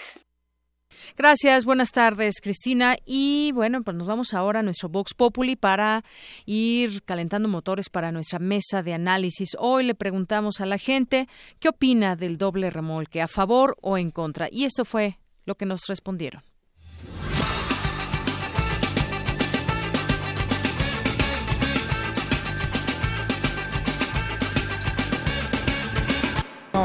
Pues porque paran muchas cosas, ¿no? Muchos intereses. Entonces, y lo que menos importamos somos los ciudadanos, ¿no? Lo que yo digo es, quiero ver este, si efectivamente los transportistas presionan suficientemente al gobierno para que emita una prohibición. Me parece que han decidido ellos, en el gobierno, trabajar para los grandes, los grandes capitales transnacionales y queda claro que ese asunto de los dobles remolques protege intereses de grandes transnacionales. Pues realmente yo creo que los fines serían otros, ¿no? El gobierno está coludido con el narcotráfico y es a lo que le da prioridad. Realmente yo creo que todas las, las carreteras que hacen son para ayudar al tráfico de estupefacientes porque ese es su verdadero negocio. No creo que realmente les interese porque dan una cara, dicen algo, pero en realidad sus intenciones siempre son otras. Pues es que mientras haya intereses que están representados en el Congreso, pues siempre va a ser mucho más difícil porque pues pueden, o sea, impedir o, la, o sea, complicar la votación o pueden estar presidiendo las comisiones. Para que eso se lograra, pues habría que tener como un sistema más eficiente de, de control de los diputados y, de, y de qué intereses están representan y qué intereses tienen ellos para regular pues dónde entran en las comisiones. No, yo no creo. ¿Por qué? Porque son muchos intereses. Es, eh, es un poder muy, muy, fuerte, muchos intereses. Yo no creo que vayan a, a quitarlos.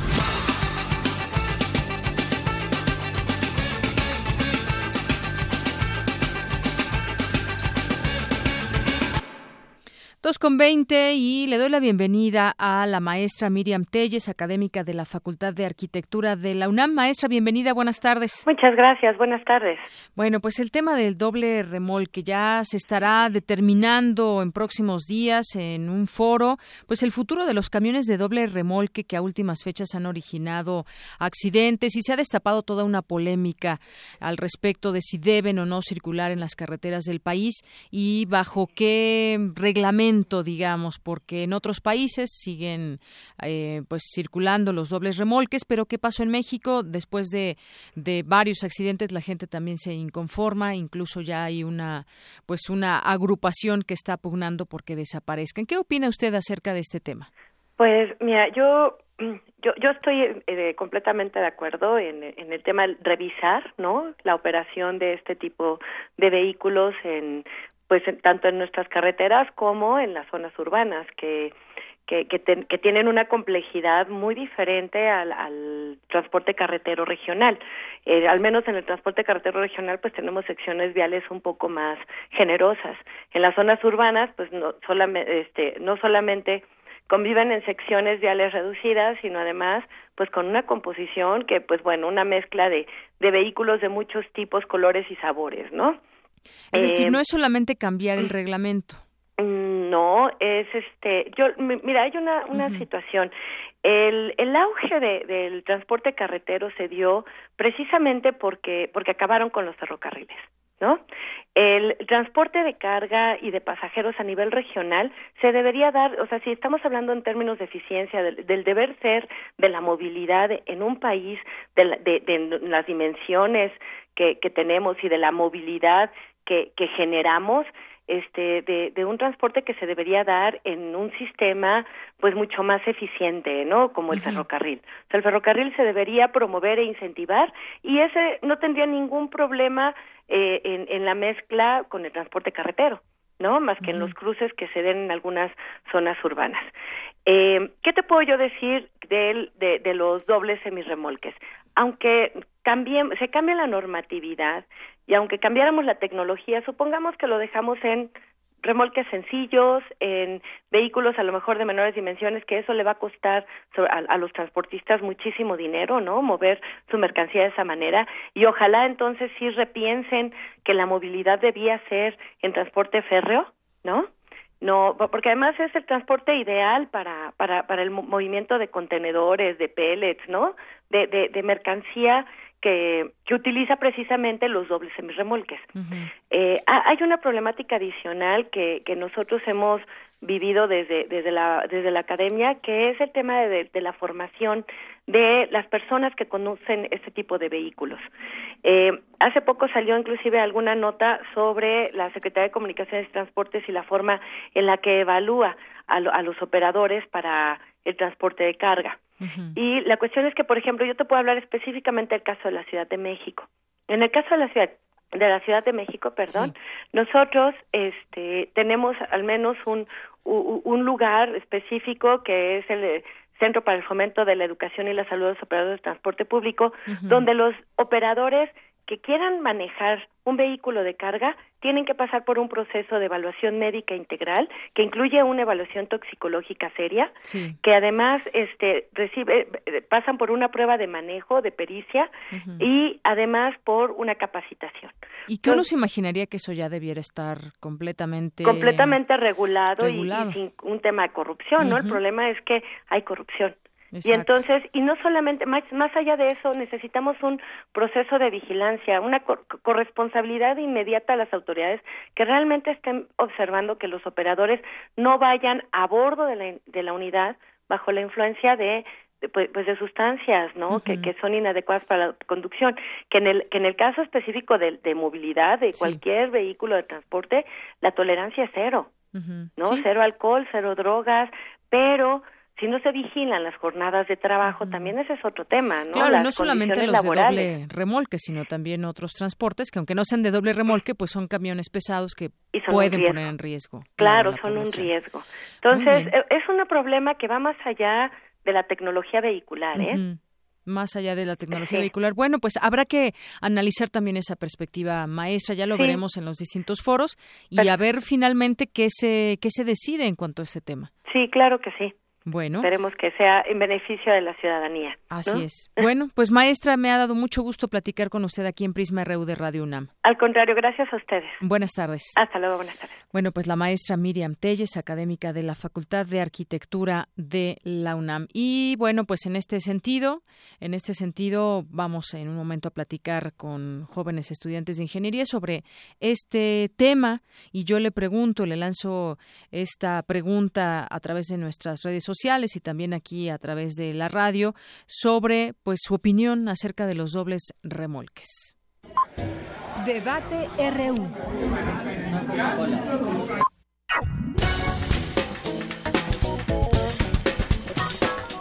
Bien, y arrancamos este análisis con José de Jesús Ávila. Les presento a quienes están acompañándonos con nosotros. José de Jesús Solís Ávila, estudiante de la Facultad de Ingeniería. Bienvenido, buenas mm, tardes. Muchas gracias. Eh. José Luis Puente Rodríguez, estudiante también de Ingeniería.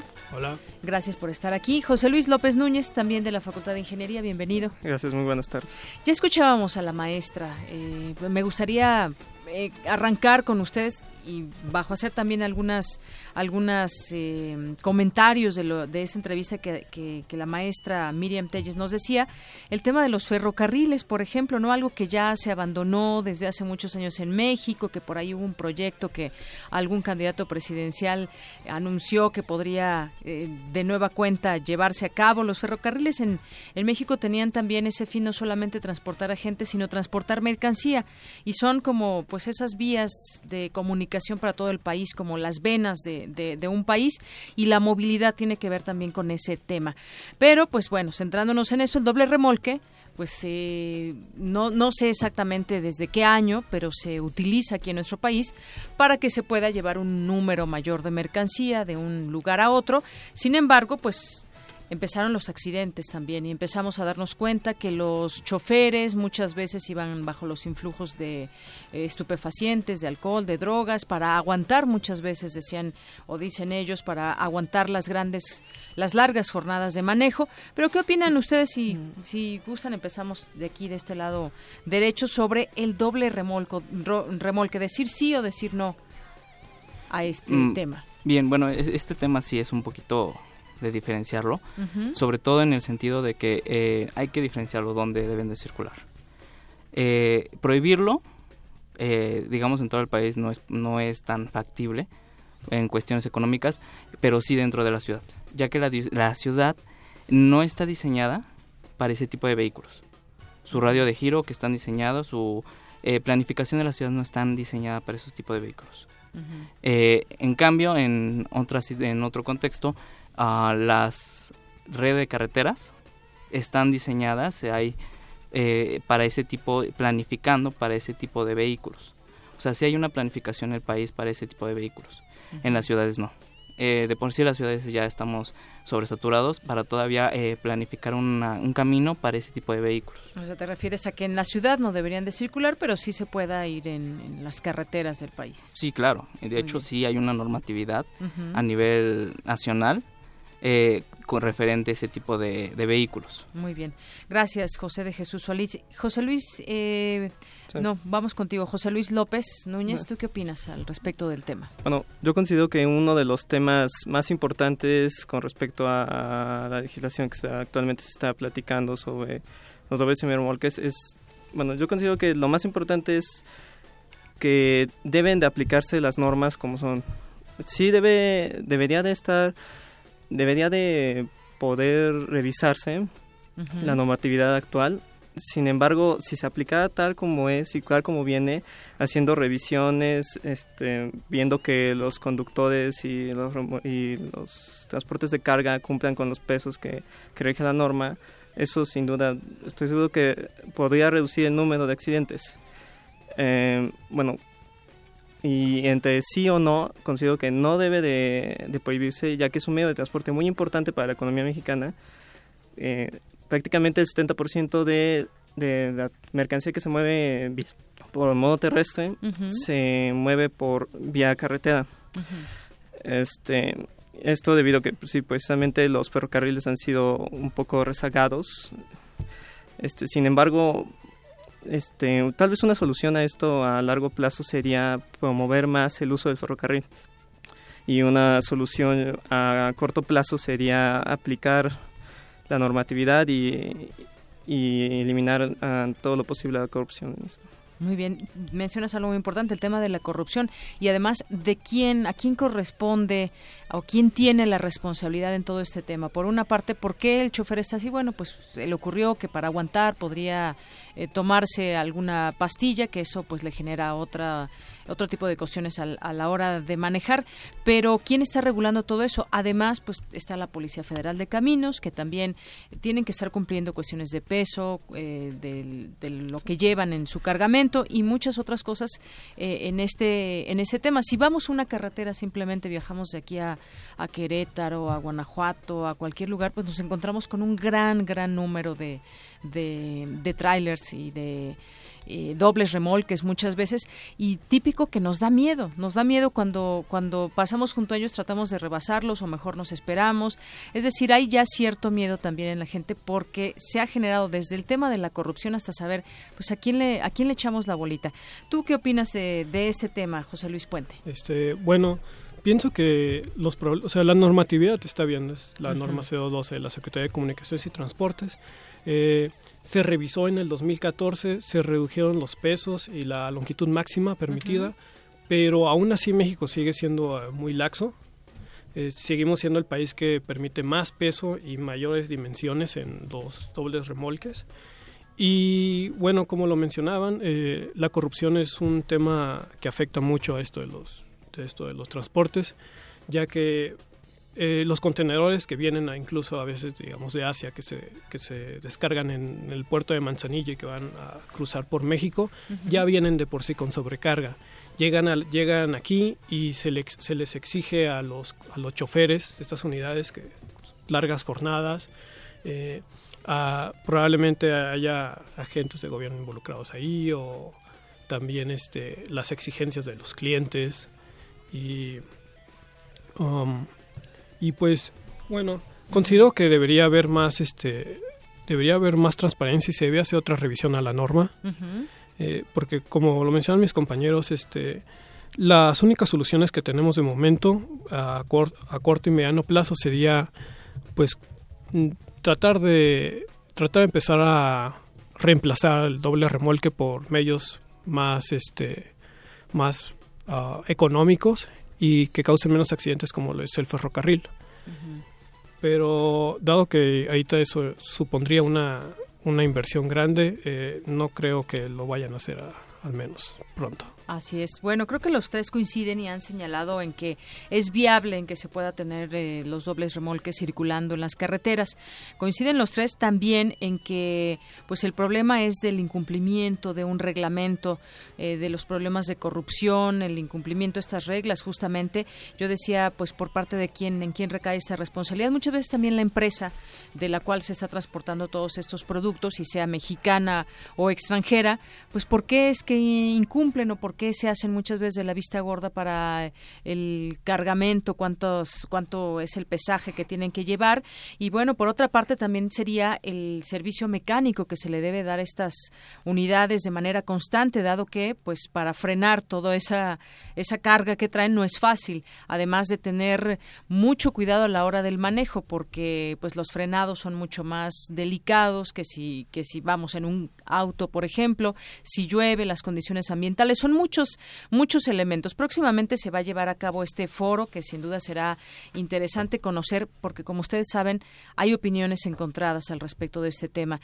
Muchos quienes les ha tocado de, de cerca tener, perder algún, algún familiar o que quede herido a causa de un accidente de este tipo, pues obviamente se sienten se sienten en que deben de estar en contra de ello, pero yo creo que lo importante será analizarlo con los elementos y tener sin duda pues la mejor perspectiva de esto. Entonces es viable, pero sí se tienen que tener mucho cuidado en el cumplimiento de las reglas. ¿Qué se esperaría también de parte de la autoridad que todos estos años pues como que pues hasta que no levanta la mano la gente es cuando se empieza a dar cuenta. ¿Qué, qué puedes opinar de, del papel que debe jugar la, la autoridad?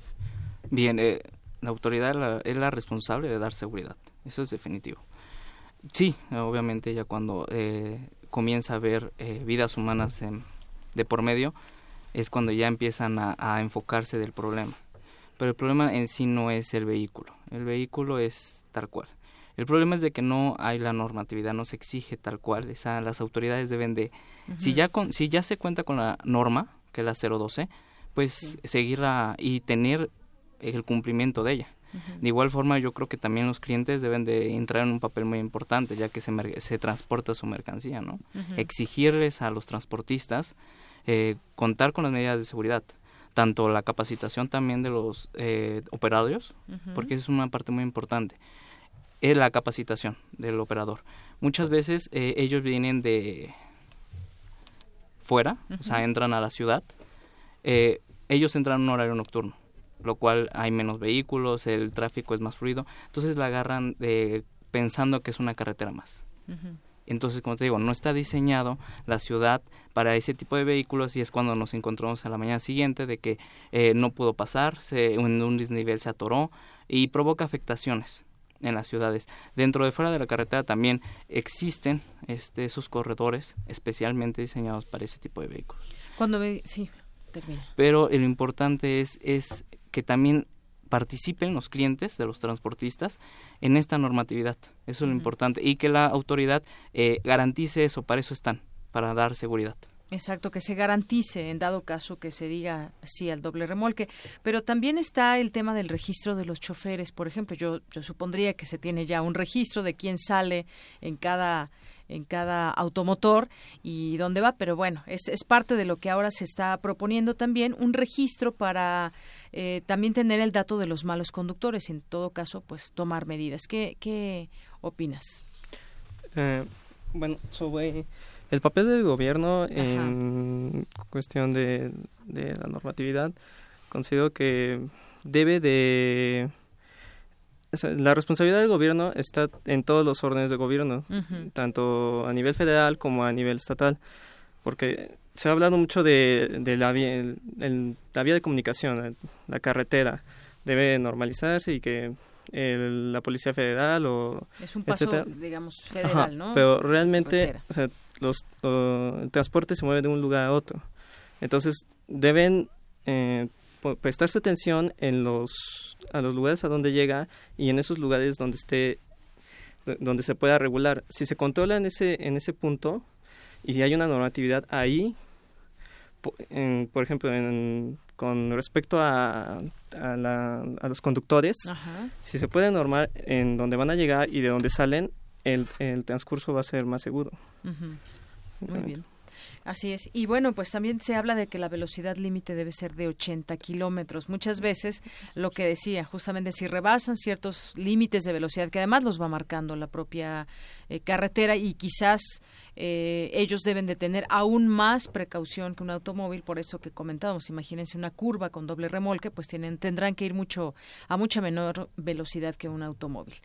José Luis. Bueno, este, pienso que como algunos choferes eh, pasan a veces jornadas de 16 horas en carretera, como ya lo mencionaron mis compañeros, al llegar a la ciudad piensan que es una extensión de la carretera, después de estar 15, 16 horas, y pues no frenan, a veces vienen, como ya dijeron, con, eh, consumiendo alguna sustancia, entonces creo que la habría responsabilidad de tratar de hacer exámenes a los choferes, eh, ya sea cada determinado tiempo, y aparte también este pues tratar de también nosotros como consumidores tratar de ser responsables y no hacer este um, no consumir de más porque todos estos camiones pues, llegan a las ciudades porque hay una demanda de, de bienes y no podemos decir ya que ya no haya este dobles remolques porque pues, se ocuparía aumentar el volumen de camiones y probablemente aumentaría también el número de accidentes. Así es, aumentaría el número de camiones en las carreteras, eso es algo que también hay que tomar en cuenta. Bueno, pues finalmente y como conclusión me gustaría que nos, nos comentaran algo. Desde luego las posturas están enfrentadas, como hemos visto. Por un lado, quienes están por eliminar por completo los dobles remolques, pues consideran que ha provocado accidentes imposibles de remediar, que son camiones ingobernables, por decirlo de alguna manera, ponen en riesgo a la población en las autopistas, carreteras o en las mismas ciudades, como ustedes comentan. Y está la industria, por ejemplo, la Canacar, que, que es la Cámara Nacional de Autotransporte de Carga, eh, que junto con la CONCAMIN, la Federación de Cámaras Industriales de los Estados Unidos Mexicanos, ha tratado de asustar a todos con los altos costos de cambiar a 32 mil vehículos. El monto lo calculan en 5 mil millones de dólares, justamente lo que comentabas. ¿Con qué te quedas? ¿Con qué cierras? ¿Con qué cerraría? Bueno, ¿con qué cerrarías? Eh, partir y ver que México es, es una plataforma logística, ¿no? Es una plataforma logística que, que se debe de utilizar. Que, que sí, es, es preocupante también eh, eso, de que no se espantan con las cantidades que nos manejan, pero, pero que ellos también eh, respondan a esa eh, petición pública de que den también seguridad, una capacitación, una certificación a sus choferes, porque la mayoría de los accidentes son ocasionados por los operarios. Como te comento, los caminos, vehículos son están diseñados y, ya están normados. Yo lo que me quedaría es de que sí, se tiene que exigirles a los transportistas poder brindar la seguridad, tanto de su transporte de carga como de los operarios. Muy bien, muchas gracias. José Luis. Sí, bueno, me gustaría cerrar diciendo que mm, la red de carreteras eh, que posee México es una red que se ha venido desarrollando desde hace mucho tiempo eh, y se hace con el objeto de impulsar la economía de México. En la gran parte, mayoría del transporte, como ya lo había dicho, se, se mueve a través de estas autopistas. Eh, es importante revisar las normas, creo que deben de revisarse sin embargo, no me quedo con que no deben de eliminarse los camiones dobles y mi remolque. Debe de hacerse algo, debe de ir planteándose mudar a, otros medios de transporte como el ferroviario. Sin embargo, actualmente pues esto, este, este medio de transporte por razones humanas y, y de legislación de corrupción eh, se están perdiendo vidas humanas. Entonces, yo diría que debe de aplicarse muy rigurosamente la, las leyes y las normativas para la revisión de todos estos transportes. Los tres han mencionado de manera abierta esa posibilidad de que se pueda ver quizás para un futuro el tema también ferroviario. José Luis, ¿con qué cierras? Bueno, yo quisiera cerrar nomás comentando que eh, creo que los, doble, los dobles remolques deberían este, estar en las carreteras, no en las ciudades y también que se le, se le exija a al gobierno que realmente aplique la normatividad. que se hagan exámenes a los choferes, que se hagan inspecciones a los camiones cada determinado tiempo, porque pues las vías, las vías humanas son este, irreemplazables. Así es.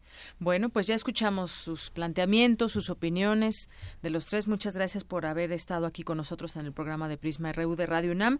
José de Jesús Solís Ávila, José Luis Puente Rodríguez y José Luis López Núñez, los tres estudiantes de la Facultad de Ingeniería. Muchas gracias. No, al contrario, gracias.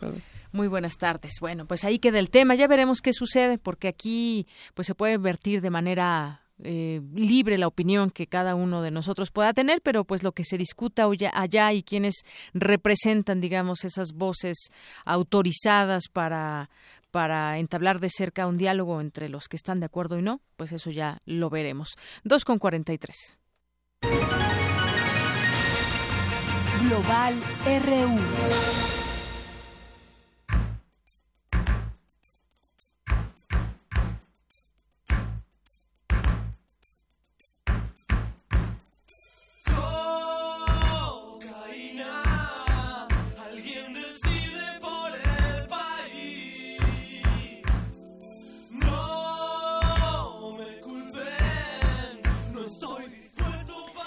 Fito Páez estamos escuchando de fondo y es que pues allá en Argentina el Decisiones apresuradas se llama se llama esta canción y es que el Vaticano abre los archivos sobre la dictadura argentina y permite su consulta. La Santa Sede anunció la apertura de estos archivos relativos a la dictadura argentina tal y como avanzó hace algunos meses. El anuncio lo hizo de manera conjunta la Conferencia Episcopal Argentina en un nuevo comunicado que envió la oficina de prensa de la Santa Sede. La Secretaría de Estado explica que de acuerdo a un protocolo que se establecerá próximamente podrán acceder a la consulta de los documentos relativos las víctimas y familiares directos de los desaparecidos y detenidos y en el caso de religiosos o eclesiásticos también sus superiores mayores. Por tanto, de momento solo tendrán acceso a ellos estos grupos de personas.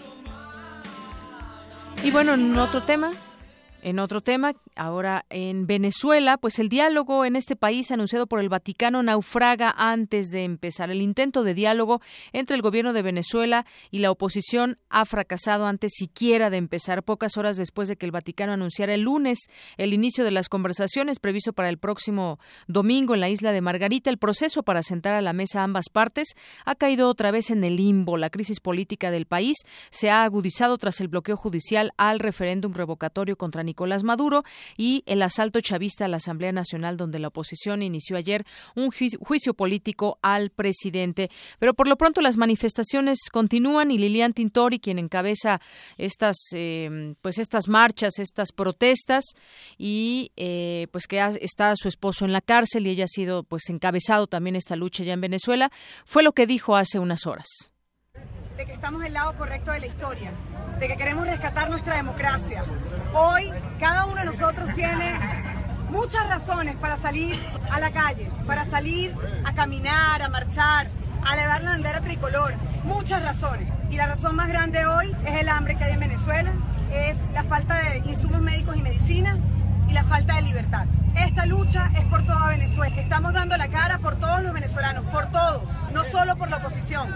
Venezuela nos une, nos une en la angustia, nos unen el dolor. Yo lo que siento es armonía en la calle, fuerza, ánimo. Somos una mayoría inmensa y esa minoría hoy que todavía no quiere entender, les pido, mantengan la calma, en paz y entiendan que Venezuela necesita un cambio urgente y que ese cambio está por darse en horas, en días. Y les pido a todos los venezolanos, a todos, mantener la calma, la serenidad, la seguridad de que estamos haciendo lo correcto.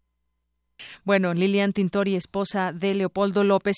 Y en más información internacional, Estados Unidos por primera vez se abstuvo en la votación sobre la resolución de la Asamblea General de la Organización de Naciones Unidas, que cada año ha condenado el bloqueo sobre Cuba y pide su fin. Estados Unidos siempre ha votado contra esta resolución. Hoy Estados Unidos se abstendrá, dijo Samantha Power, representante del gobierno estadounidense en la ONU. Además, reconoció en su discurso que la política de aislamiento impuesta sobre Cuba ha fracasado por lo que Estados Unidos ha optado por comenzar un camino de diálogos como nueva estrategia.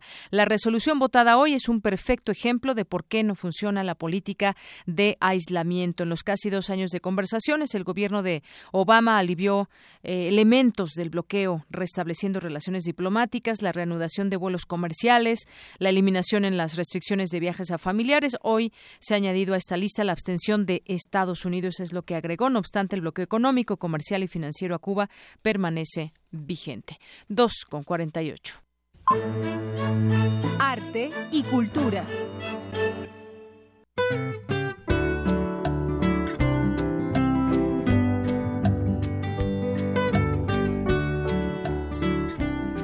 Deyanira, ya estamos aquí. Adelante, Tamara. Muy bien. Hoy es noche de museos de Yanira y bueno, queremos eh, decirle también a los que nos están escuchando que si van a alguno de, de estos museos, de ya sea de la UNAM o de la Ciudad de México, eh, nos envíen a nuestras redes sociales una foto y cuéntenos cómo la, la pasaron y qué opciones hay también. Por el momento eh, yo les recomiendo que nos, no se pierdan los eventos que la UNAM ha preparado para ustedes en estas fechas de noviembre. El viernes 28 se inaugura la mega ofrenda de esta máxima casa de estudios. En, esta, en este recinto perdón, en esta decimonovena edición se va a rendir homenaje al pintor oaxaqueño Rufino Tamayo. La mega ofrenda estará hasta el 2 de noviembre en la Plaza de Santo Domingo. ¿Por qué aquí? Porque este año regresamos al barrio universitario. Así que no perdamos la costumbre y también habrá música y Radio UNAM estará presente. Nuestros amigos del Estunam ya están preparados para ofrendar y rendir homenaje al muralista Tamayo. En otra información, la Universidad Autónoma de la Ciudad de México celebra el quinto Festival Internacional de Creadores y la segunda Feria del Libro en el marco de su decimoquinto aniversario, 15 años con poesía y música. Y bueno, esta tarde agradecemos que nos acompañe en la línea la escritora, poeta y traductora Pura López Colomé. Hola, muy buenas tardes, Pura. Buenas tardes, buenas tardes, Tamara. Cuéntanos, por favor, eh, ya, bueno, ya participaste en, en, la primera mesa de esta celebración. Uh -huh, sí, sí, sí. Sí, es una, una celebración maravillosa de los 15 años de la de la universidad y bueno, yo me sentí realmente muy honrada que me invitaran, no no siendo parte de, de la planta de maestros ni nada, porque hay poetas que también son maestros en esta universidad, cosa que es maravilloso. Y bueno, fue una lectura muy agradable, muy eh, además en la que tuvimos varios poetas suficiente tiempo como para leer no nada más una pequeñita muestra de nuestro trabajo, sino lo suficiente como para que quienes estuvieran escuchando tuvieran una idea un poco más completa. ¿no? Claro, eh, eh, va a haber talleres infantiles, cuentos, eh, también para, bueno, es para todas las edades. Sí, sí, hay de, va a haber de todo, entiendo, sí. Danzón. Y Pura, ¿podrías decirnos en dónde se están llevando a cabo todos estos eventos de la Universidad Autónoma de la Ciudad de México? Sí, todo está ocurriendo en eh, exactamente en el lugar donde está la delegación Iztapalapa. En la explanada. En la, en la explanada, exactamente. Ahí es y al, muy al lado está un auditorio en el que son las lecturas de poesía, pero ahí en la explanada misma pues hay presentaciones de libros y lectura de estudiantes y bueno, hay muchísima vida ahorita. Pura. ¿Podrías regalarnos eh, a todo nuestro auditorio de Prisma RU algo de tu autoría? Sí, cómo no. Eh, eh, el único problema aquí es que eh, mis poe los poemas, los, los últimos, digamos, que son los que, parte de lo que leí hoy, uh -huh. aquí, son poemas muy largos, de, de amplio aliento. lo que puedo hacer aquí es leerte este un, un, un fragmentito nada más claro. De uno este dame dame un segundo porque tengo el libro aquí en la mano. Bueno también también es importante ya, ya, ya. ah perfecto. Lo tengo aquí. Es es uno del del un poema que forma parte del libro Via Corporis que eh, acaba de salir en el Fondo de Cultura Económica y es muy sencillo de conseguir. Eh, este poema se titula Sáurica lesión mi alma gemela bifurca las estrellas haciendo de su cauda un horror alcanforado. Horror sí, porque eso es observar, arder, quemar, incinerar, calcinar dentro quien lo huele fascinado, intoxicando a fondo, lanzándolo en propulsión certera en busca de un camino firme, con nitidez trazado, que la conciencia envuelve, simple, humilde, pobre, cabello plateado desprendido, es la mirada, es por la mirada, que se parten en dos los actos. Eran siameses, ahora mellizos, y luego mitad de espíritu sin dueño, mitad crisálida sin ninfa. Muy bien. Pura, pues, muchísimas gracias por compartir un poquito de, todo lo que hace, sobre todo escribir para revistas y suplementos culturales, que es donde podemos seguir también tu trabajo, además de los libros. Sí, sí, sí, no es tan frecuente, digamos, ahora. Lo era más eh, cuando era más joven, pero eh, ahora, desde luego que en libros, eso sí siempre son cosas que más o menos son accesibles. Bueno, Pura, pues si te parece muy bien, eh, invitamos a nuestro auditorio que acuda a la explanada de la delegación Iztapalapa hoy, mañana y el viernes. Son tres días. Tres días. Muchísimas gracias por tomar la llamada. No hay de que, al contrario. Excelente tarde. De Yanira, y bueno, también mañana a las 6 de la tarde estará la Nelson Mandela, una agrupación conformada por egresados de la Escuela Nacional de Música, quienes además han estado presentes aquí en la sala Julián Carrillo y, eh, como ya lo dijimos, en la explanada de la delegación Iztapalapa. Nelson, la Nelson Candela. Candela, disculpa, es que tiene que ver con... claro. Eh, bueno, y eh, me despido con un efeméride. Nos escuchamos mañana. Que tengan una excelente tarde. Hasta mañana.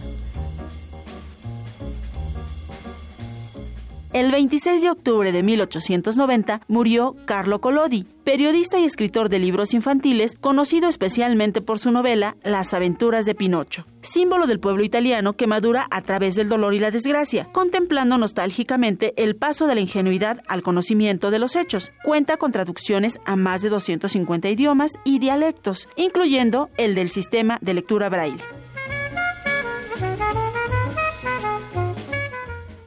Zarpazo RU.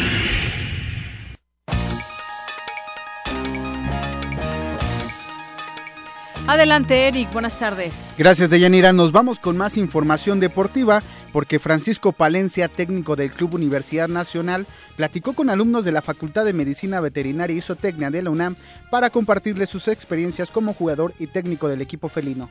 El estratega Uriazul, que cuenta con 18 partidos oficiales dirigidos, dijo que es aficionado de los Pumas por convicción. Pero cuando llego aquí, la verdad que me arropó muy bien la, la comunidad universitaria. Me parece que yo también al al demostrar que, que, era un profesional y que venía realmente a aportar cosas, creo que se unieron, se unieron perfectamente esa apertura de brazos con, con lo que yo jugué aquí y luego jugar eh, eh, en ese estadio con esa gente, pues la verdad que para mí no hay mejor opción que la de, que la de Pumas. Puede haber campeones que tengan más, más seguidores, pero para mí la mejor opción es la de Pumas y siempre lo he dicho desde que llegué aquí. Hubo una afinidad muy grande y, sinceramente yo me convertí Puma por convicción. Además, agregó estar enamorado de la afición de los Pumas, la cual no tienen otros equipos de la Liga MX. El ser campeón con Pumas es, es bien diferente a otras instituciones, porque cuando vas pasando por todas las facultades y salen todos los alumnos y te están animando, eso no lo tiene ni, ni América, ni Cruz Azul, ni Chivas, ni nada. Chivas, América puede ser que tengan gente fuera, pero el que tengas el privilegio de pasar por la facultad de medicina, de todas, y que toda la gente salga y te aplauda, es, vivimos como en una ciudad aparte de lo que es México. El exfutbolista campeón con el equipo felino en 2009 y 2011 firmó balones y camisas, además de convivir con la comunidad universitaria. Y ya que estamos hablando del Club Universidad Nacional, Darío Verón, defensa central del equipo Aureazul, dijo que los Pumas están obligados a calificar a la liguilla. Puma siempre tiene que pelear por cosas importantes y creo que tenemos plantel para eso.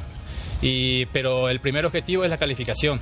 Y para calificar hay que ganar partido, ¿no? Y así que queda estos tres partidos muy importantes para nosotros. Sabemos que Puma es una institución grande que no puede quedar afuera y sí que ya, ya lo platicamos eso entre nosotros para, para corregir algunos detalles para, para mejorar para el próximo partido y para traer los tres puntos de Veracruz.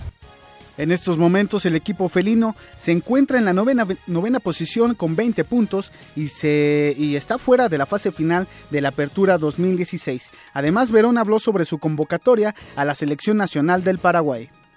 Bueno, yo en lo personal siempre trato de hacer bien las cosas acá en Pumas, ¿no? Siempre fui un jugador eh, regular. Desde que llegué en el fútbol mexicano, gracias a Dios, siempre fui muy profesional para mantener una regularidad para que pueda seguir jugando hasta ahora no, como lo estoy haciendo. Yo me siento bien físicamente, futbolísticamente para, para irme también allá a ayudar a mi selección.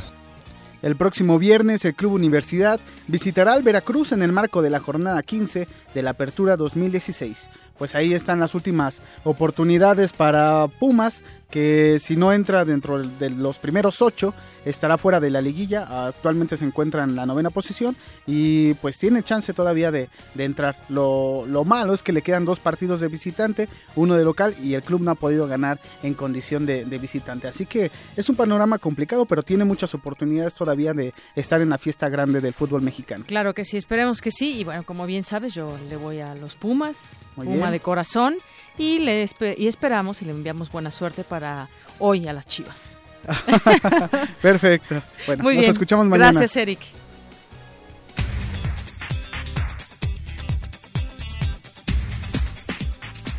Y bueno, pues antes de despedirnos está con nosotros Cindy Pérez que nos tiene la información de última hora. Adelante Cindy, buenas tardes. Deyanira, buenas tardes a ti y al auditorio. Te informo que la Comisión de Justicia del Senado ratificó el nombramiento de Raúl Cervantes Andrade como nuevo titular de la Procuraduría General de la República. La Secretaría de Comunicaciones y Transportes informó que el día de mañana se pondrá en operación la interconexión del segundo piso del periférico a la autopista urbana sur. Y en otra información, el volcán de Colima mantiene una actividad constante. A las 10.13 horas arrojó una instalación que alcanzó una altura de 1.500 metros. Por otra parte, la Asamblea General de la ONU instó a una resolución para poner fin al embargo estadounidense contra Cuba. Por primera vez, Estados Unidos se abstuvo de votar. Es la información hasta el momento, de Yanira. Gracias, Cindy. Buenas tardes. Buenas tardes. Y hemos llegado al final de esta emisión. Muchas gracias por acompañarnos. Por cierto, una felicitación a nuestro continuista Enrique Pacheco, que hoy es su cumpleaños. Y nos despedimos, nos despedimos. Muchas gracias por estar con nosotros todos los días, de lunes a viernes, de eh, pastel. ¿Qué me dicen de un pastel? Ah, que haya ya. ¿O cómo? ¿Qué? No les entiendo. No, que ya nos vamos. Ah, que nos guarde pastel. Bueno, está bien, que nos guarde pastel. Muchas gracias. Lo esperamos de lunes a viernes de 1 a 3 de la tarde. Yo soy Deyanira Morán y en nombre de todo el equipo le deseo que tenga buena tarde, buen provecho.